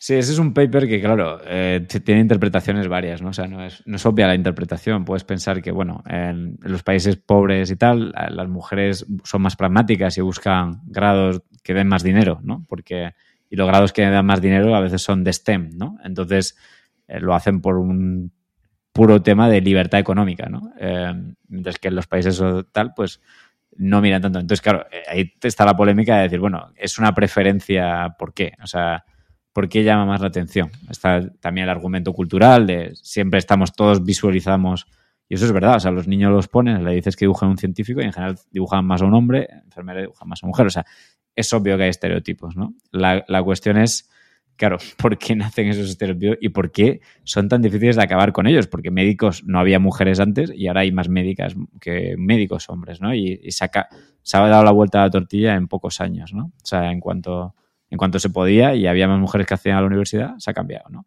Hay más juezas, hay muchas más juezas que jueces y había eran todos jueces antes, ¿no? Y sin embargo, en informática, a pesar de todas las campañas que se hacen y todo, oye, este año no se va, ojalá, ¿eh? pero eh, en los últimos años que yo he visto, no ha subido de manera significativa el número de mujeres que se gradúan en informática, ¿no? Y es la, es, vamos, es una, no creo que haya nadie que se alegre de eso de verdad, porque no es racional. Si eres chico, quieres que haya chicas en clase, vamos, me parece. eh, y si, y si eres empleador, quieres que haya más chicas también porque, porque, porque quieres más diversidad y quieres que haya más, en general, quieres que haya más gente que estudie y, y el 51% de la población son mujeres.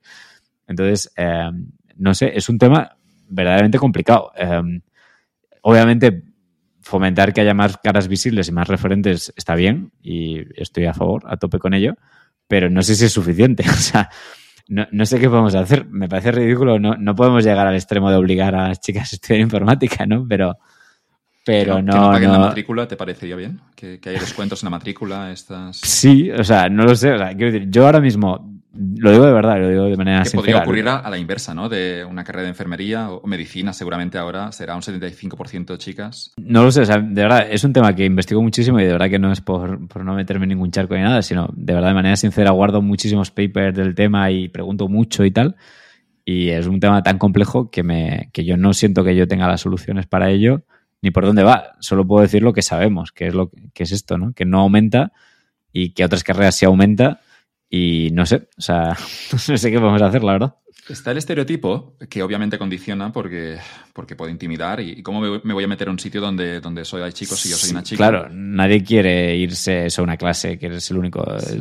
¿no? O sea, la otra parte, y aquí yo creo que es muy evidente, pero no sé, algún fundamentalista que lo cuestiona, que es que hombres y mujeres no es que sean solo distintos uh, físicamente, uh, en el sentido que los hombres son más altos de media que las mujeres, sino que a la hora de los comportamientos percibidos y la gestión del riesgo y distintas decisiones vitales, mm. pues hombres y mujeres pueden tener distintas preferencias a la hora de escoger una carrera, ¿no? Que hay carreras que pueden ser más preferidas de media para las mujeres y carreras que son más atractivas para los hombres, ¿no? Claro, no, no sé, yo veo que son las dos, las, dos, las dos variables están allí, ¿no? El factor cultural y el factor biológico. Hay gente que niega el factor biológico, dice que es 100% cultural. Yo creo que se equivocan, ¿no? Hay. Como sabemos que las distribuciones de las poblaciones, sabemos que las mujeres de media son más inteligentes que los hombres y que hay hombres más tontos, muchos hombres más tontos estúpidos que mujeres, ¿no? O sea, eso cuando haces test de ese estilo lo sabes. Lo que pasa es que las medias y las tal, o sea, quiero decir, se cargaron a, Larry Summers, el antiguo rector de Harvard, solo por citar eso. Claro, o sea, quiero decir, eso se sabe. eso no quiere decir que si seas mujer no, no puedas ser súper inteligente, ¿no? O sea, solo es que cuando ves comportamientos agregados de poblaciones, pues acaban ocurriendo fenómenos raros. Entonces, hay más hombres en la prisión y más hombres premios Nobel o gran campeones de ajedrez, ¿no? Exacto. Entonces, está claro que a mí me parece bien hacer cosas que fomenten acabar con estereotipos porque así una de las variables la podemos descartar o podemos medirla y, y no creo que haga ningún daño. O sea, decir, no creo que haga hacer campañas en las que promueves visibilizar a mujeres buenas en un ámbito, creo que sea malo. O sea, me parece bueno, me parece positivo. Entonces estoy a favor de eso. Lo único es que, no sé si va a ser suficiente y no sé, y verdaderamente que no sé el, el, el, qué otros componentes pueda haber, la verdad. Y es, es complejo y ojalá con los años veamos cómo cambia, ¿no? Ya sé que te mojas siempre, pero esta respuesta de es complejo la he visto mucho de político, ¿eh? Pero, pero no te preocupes. No, pero es verdad, es verdad. Es que no. Eh, eh, es que es verdad que es muy complejo el tema. Y, y, además, eh, es que como tengo gente alrededor que piensa en los dos ámbitos de extremos y más centrados, de verdad es que veo puntos en todos los ámbitos. Entonces, casi siempre es una combinación. No sé, seguro que hay un efecto de personalidad de forma de ser. O sea, estoy seguro. Lo que no sé si eso es un 10%, es un 20% y lo otro es un 80% o viceversa, ¿no? Y entonces e, e, eso creo que es muy difícil de demostrar. Yo me quedo con la importancia de los referentes, porque esto va más allá incluso de las cuestiones de género. Mm, a mí me pasa con, o sea, a mí como persona que haya habido emprendedores en España que hayan hecho startups como tal, me dice, es posible, ¿sabes? O sea, dentro de todo lo difícil y la probabilidad de que una startup española haga algo de éxito grande a nivel mundial es baja, porque cuando miras los números ha ocurrido pocas veces. Entonces, cuando hablo con los VCs extranjeros, en general tienen un mal prejuicio de España. O sea, como nosotros podamos tener un prejuicio de, no sé, gente de países, no sé, tipo Rumanía, no sé qué, siempre les miramos un poco por encima del hombro, ¿no?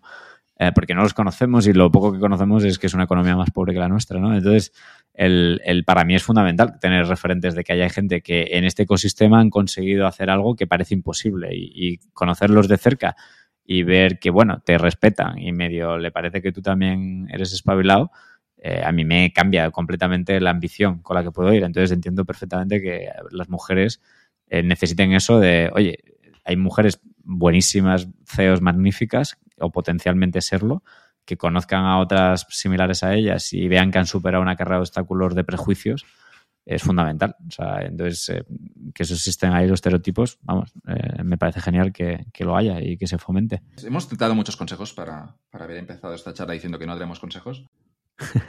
no hemos dicho que el inglés, eh, yo creo que es importante, ¿no? De, que no, en la medida que pueda cada uno con 18 años, que, que se curre el inglés porque, porque porque abre puertas, ¿no? Y hay que tener un nivel profesional. Es verdad que lo hemos obviado siendo algo. Lo damos como por hecho, yo lo doy por hecho. sí, ya, lo damos por hecho, yo creo. Y no es, tan, no es tan evidente. Yo al menos, yo con 18 años tenía un inglés regular. No, porque además no es lo Por suerte me gustaba la NFL y empecé a seguir como un loco esa liga de fútbol americano y, y siguiendo, leyendo esos artículos, viendo los partidos, aprendí un poco inglés.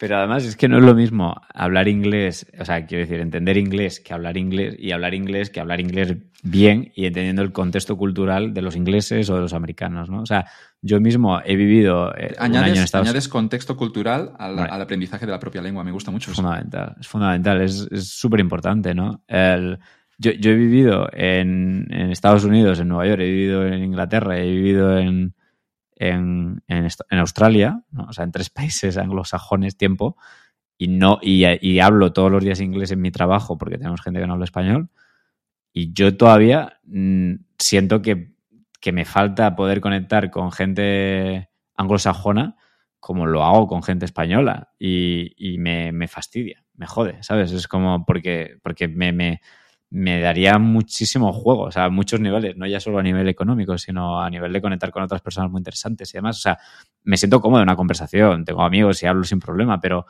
pero la fluidez con la que transmites una idea y también el grado de conexión que puedas tener es menor. De hecho, es más fácil tener conexión cuando hablas inglés, inglés no nativo con otros ingleses no nativos que con los nativos, ¿no? Porque siempre sientes que al nativo está haciendo un esfuerzo por entenderte, ¿no? Y el no nativo, como que sientes que está a tu nivel y que los dos estáis a iguales, ¿no? Entonces, simplemente esa sensación, aunque se entienda perfectamente lo que dices, si entiendas lo que te dice el otro, esa sensación de el que tengo enfrente está haciendo una especie de esfuerzo por entenderme, como el esfuerzo que yo hago con un guiri cuando habla, aunque a veces luego yo lo pienso y digo, mm, yo siempre me pregunto, como guiri que habla, o sea, yo soy Michael Robinson o soy, ¿sabes? O sea, o soy eh, Beckham eh, cuando estaba en el Madrid, ¿no? O sea, o soy, ¿no? Y siempre me pregunto eso, o sea, te lo juro, tengo como una obsesión y nunca lo podré saber porque nunca seré nativo. Se lo pregunto mucho a nativos que tengo confianza, pero claro, no sé con qué estándar me están comparando. Todos me dicen obviamente que hablo bien y tal, ¿no? Y me, y me obsesiona ese tema, ¿eh? Porque, joder, es, es, es, increíble el poder conectar de repente con un montón de gente interesante en el mundo. Te abre, te abre la mente muchísimo y oportunidades profesionales de todo tipo. Y hemos hablado de, de, universidad, de ir estudios de posgrado, pero ahora tenemos también ese fenómeno que son las, ese fenómeno que son las universidades online, eh, gratuitas, algunas de ellas, eh, pienso en Coursera, EDX, y, puedes eh, registrarte a esos cursos, aprender sin la presión de la nota, pero ahora nos pilla ya de mayores y ya no tenemos tanto tiempo como cuando teníamos 20 años. Así que eso de la vida está mal gestionado, eso. ¿no? Hay que, cuando tienes la curiosidad, luego no, no tienes el tiempo. Sí, la gente que se queda en los cursos es altísima. O sea, eh, yo, la gente que conozco que desarrolla estas plataformas. No, yo, yo, yo estoy matriculado, creo, a, a, 14 o 20 y, y, solo estoy en uno. Es muy difícil. Es muy difícil seguirlo sin el contexto de mm, deadlines, ir a clase, eh, tener el peer pressure, tener el incentivo de conectar con tus compañeros de clase, el tener incentivo de acabar. Por eso es, es lo que te vende la universidad. O sea, en realidad es lo que te venden, el contexto de todo eso no el contenido. El contenido es casi lo de menos. Yo creo que muchas universidades ya deberían decir, mira, somos todo el contexto y el contenido son los vídeos de YouTube que tú podrías ver en tu casa, pero tienes que venir a verlos con tus compañeros aquí, ¿sabes? o sea, eh, a, lo mejor parece una idea absurda, pero, pero yo creo que tendría, tendría sentido decir, mira, como el contenido siempre va a ser mejor eh, en YouTube, o sea, somos curadores de contenido en YouTube y que te obligan a venir físicamente a un espacio a interactuar con gente como tú, o sea, el que monte eso, yo creo que tendría un exitazo. O sea, de verdad lo pienso, ¿eh? Porque la universidad yo veo que, aprendí, eh, si vas a clase algunos días, no todos, pero algunos días aprendes, pero luego aprendes cuando termina la clase, a tú te ha interesado y a tu alrededor tienes a, un amigo que también le, ha molado y luego te va a salvar y sigues discutiendo de eso. Y, la universidad online no, te lo puedo dar, ese, eso estar metido ahí incluso a veces 24 horas, si vives en un campus, de algún modo pensando en la universidad y en lo que estás, en todo lo que estás viendo en clase. De, hecho, lo de vivir en un campus, eso Eso cambia, claro. Es que eso, además, eso existe prácticamente solo en Estados Unidos. ¿no? O sea, quiero decir, esta idea de irte a vivir a la universidad, vivir en el campus, al lado de los edificios, eh, ser edificios bonitos, vivir con otros estudiantes, o sea. En España hay colegios mayores, yo fui a uno y está muy bien. Es, para mí ha sido el 70% de la experiencia universitaria, ¿no? Em, o sea, todos mis mejores amigos vienen de ahí, no de, no de la clase. O sea, de clases solo tengo uno o dos, yo creo, ¿no? De, de los que estudiaban conmigo. La principal vienen del colegio mayor. Em, es, un, es una parte, es que es la parte más importante. Eso sí de sencillo. Es la inmersión, claro.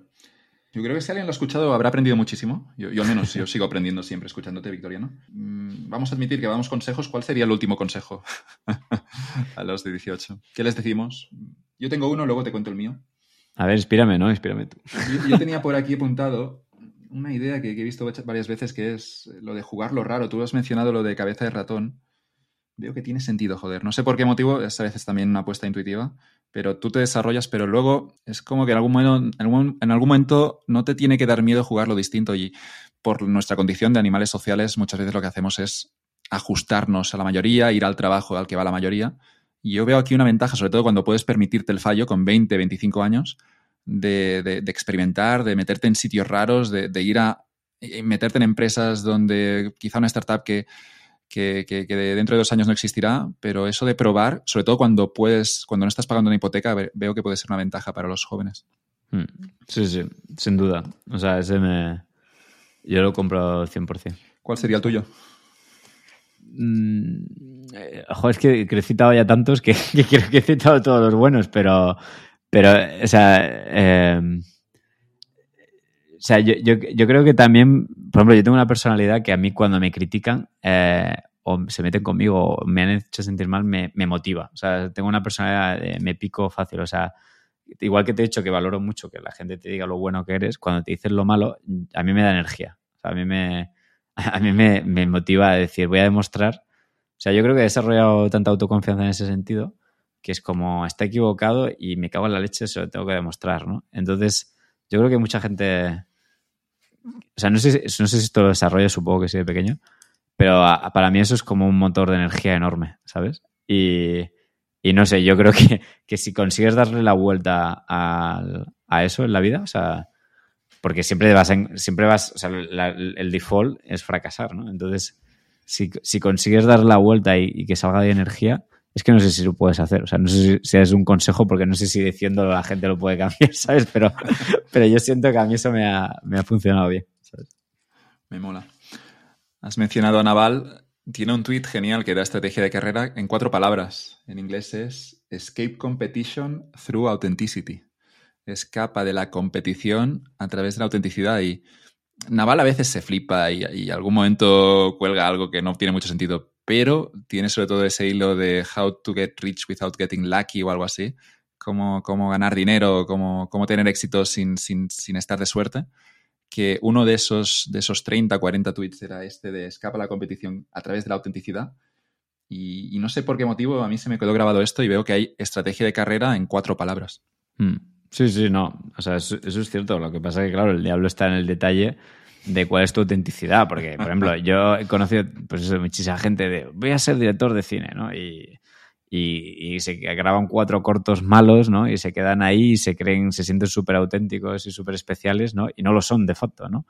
Entonces, eh, claro, a veces cuando me dices esto pienso en, en, gente así. A lo mejor esa gente se siente que está y en realidad es que no es tan auténtica. O sea, hay mucha gente así mediocre haciendo cosas que parecen auténticas, pero en realidad no son tan especiales, ¿no? Entonces, es jodido darte cuenta también de eso. No sé, no sé cómo fomentarlo y cómo darte cuenta de eso, la verdad.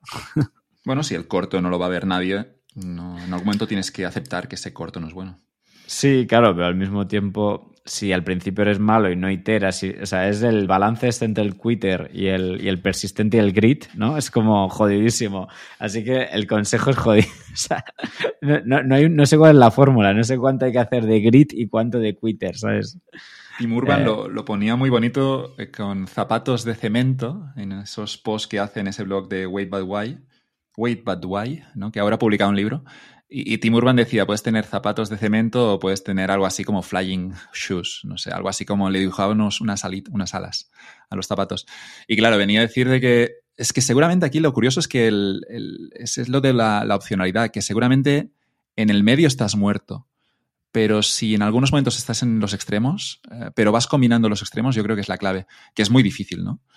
Pero que es que a veces tienes que tener realmente zapatos de cemento y otras veces tienes que, que pirarte cuanto antes mejor, ¿no? Pero es muy, muy difícil eso de jugar en los extremos porque normalmente lo que hacemos es quedarnos en el medio.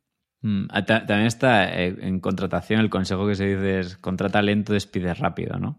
Que en realidad lo ves, es un poco el equilibrio de esas dos cosas. Es pásate mucho tiempo pensando, teniendo información, prueba, haz la prueba y si no funciona, sé muy rápido descartándola, ¿no? Y quizá un poco va, va por ahí, ¿no? O sea, sé un quitter, o sea, pasa mucho tiempo pensando, iterando y planeando y luego haz pruebas y si las pruebas no funcionan, cambia, cambia, cambia, experimenta, ¿no? Entonces es un poco eso, ¿no? Es el, entre el hedge, entre el hedgehog, ¿no? Y el fox, ¿no? O sea, entre el que lo sabe todo el erizo, ¿no? Y el, y, el zorro, ¿no? Y es, es ese equilibrio, yo creo, de, de tener el, mucho conocimiento, leer mucho, mucho, mucho tal y hacer muchas pruebas de funciona o no funciona, iterarlas, ¿no? no sé.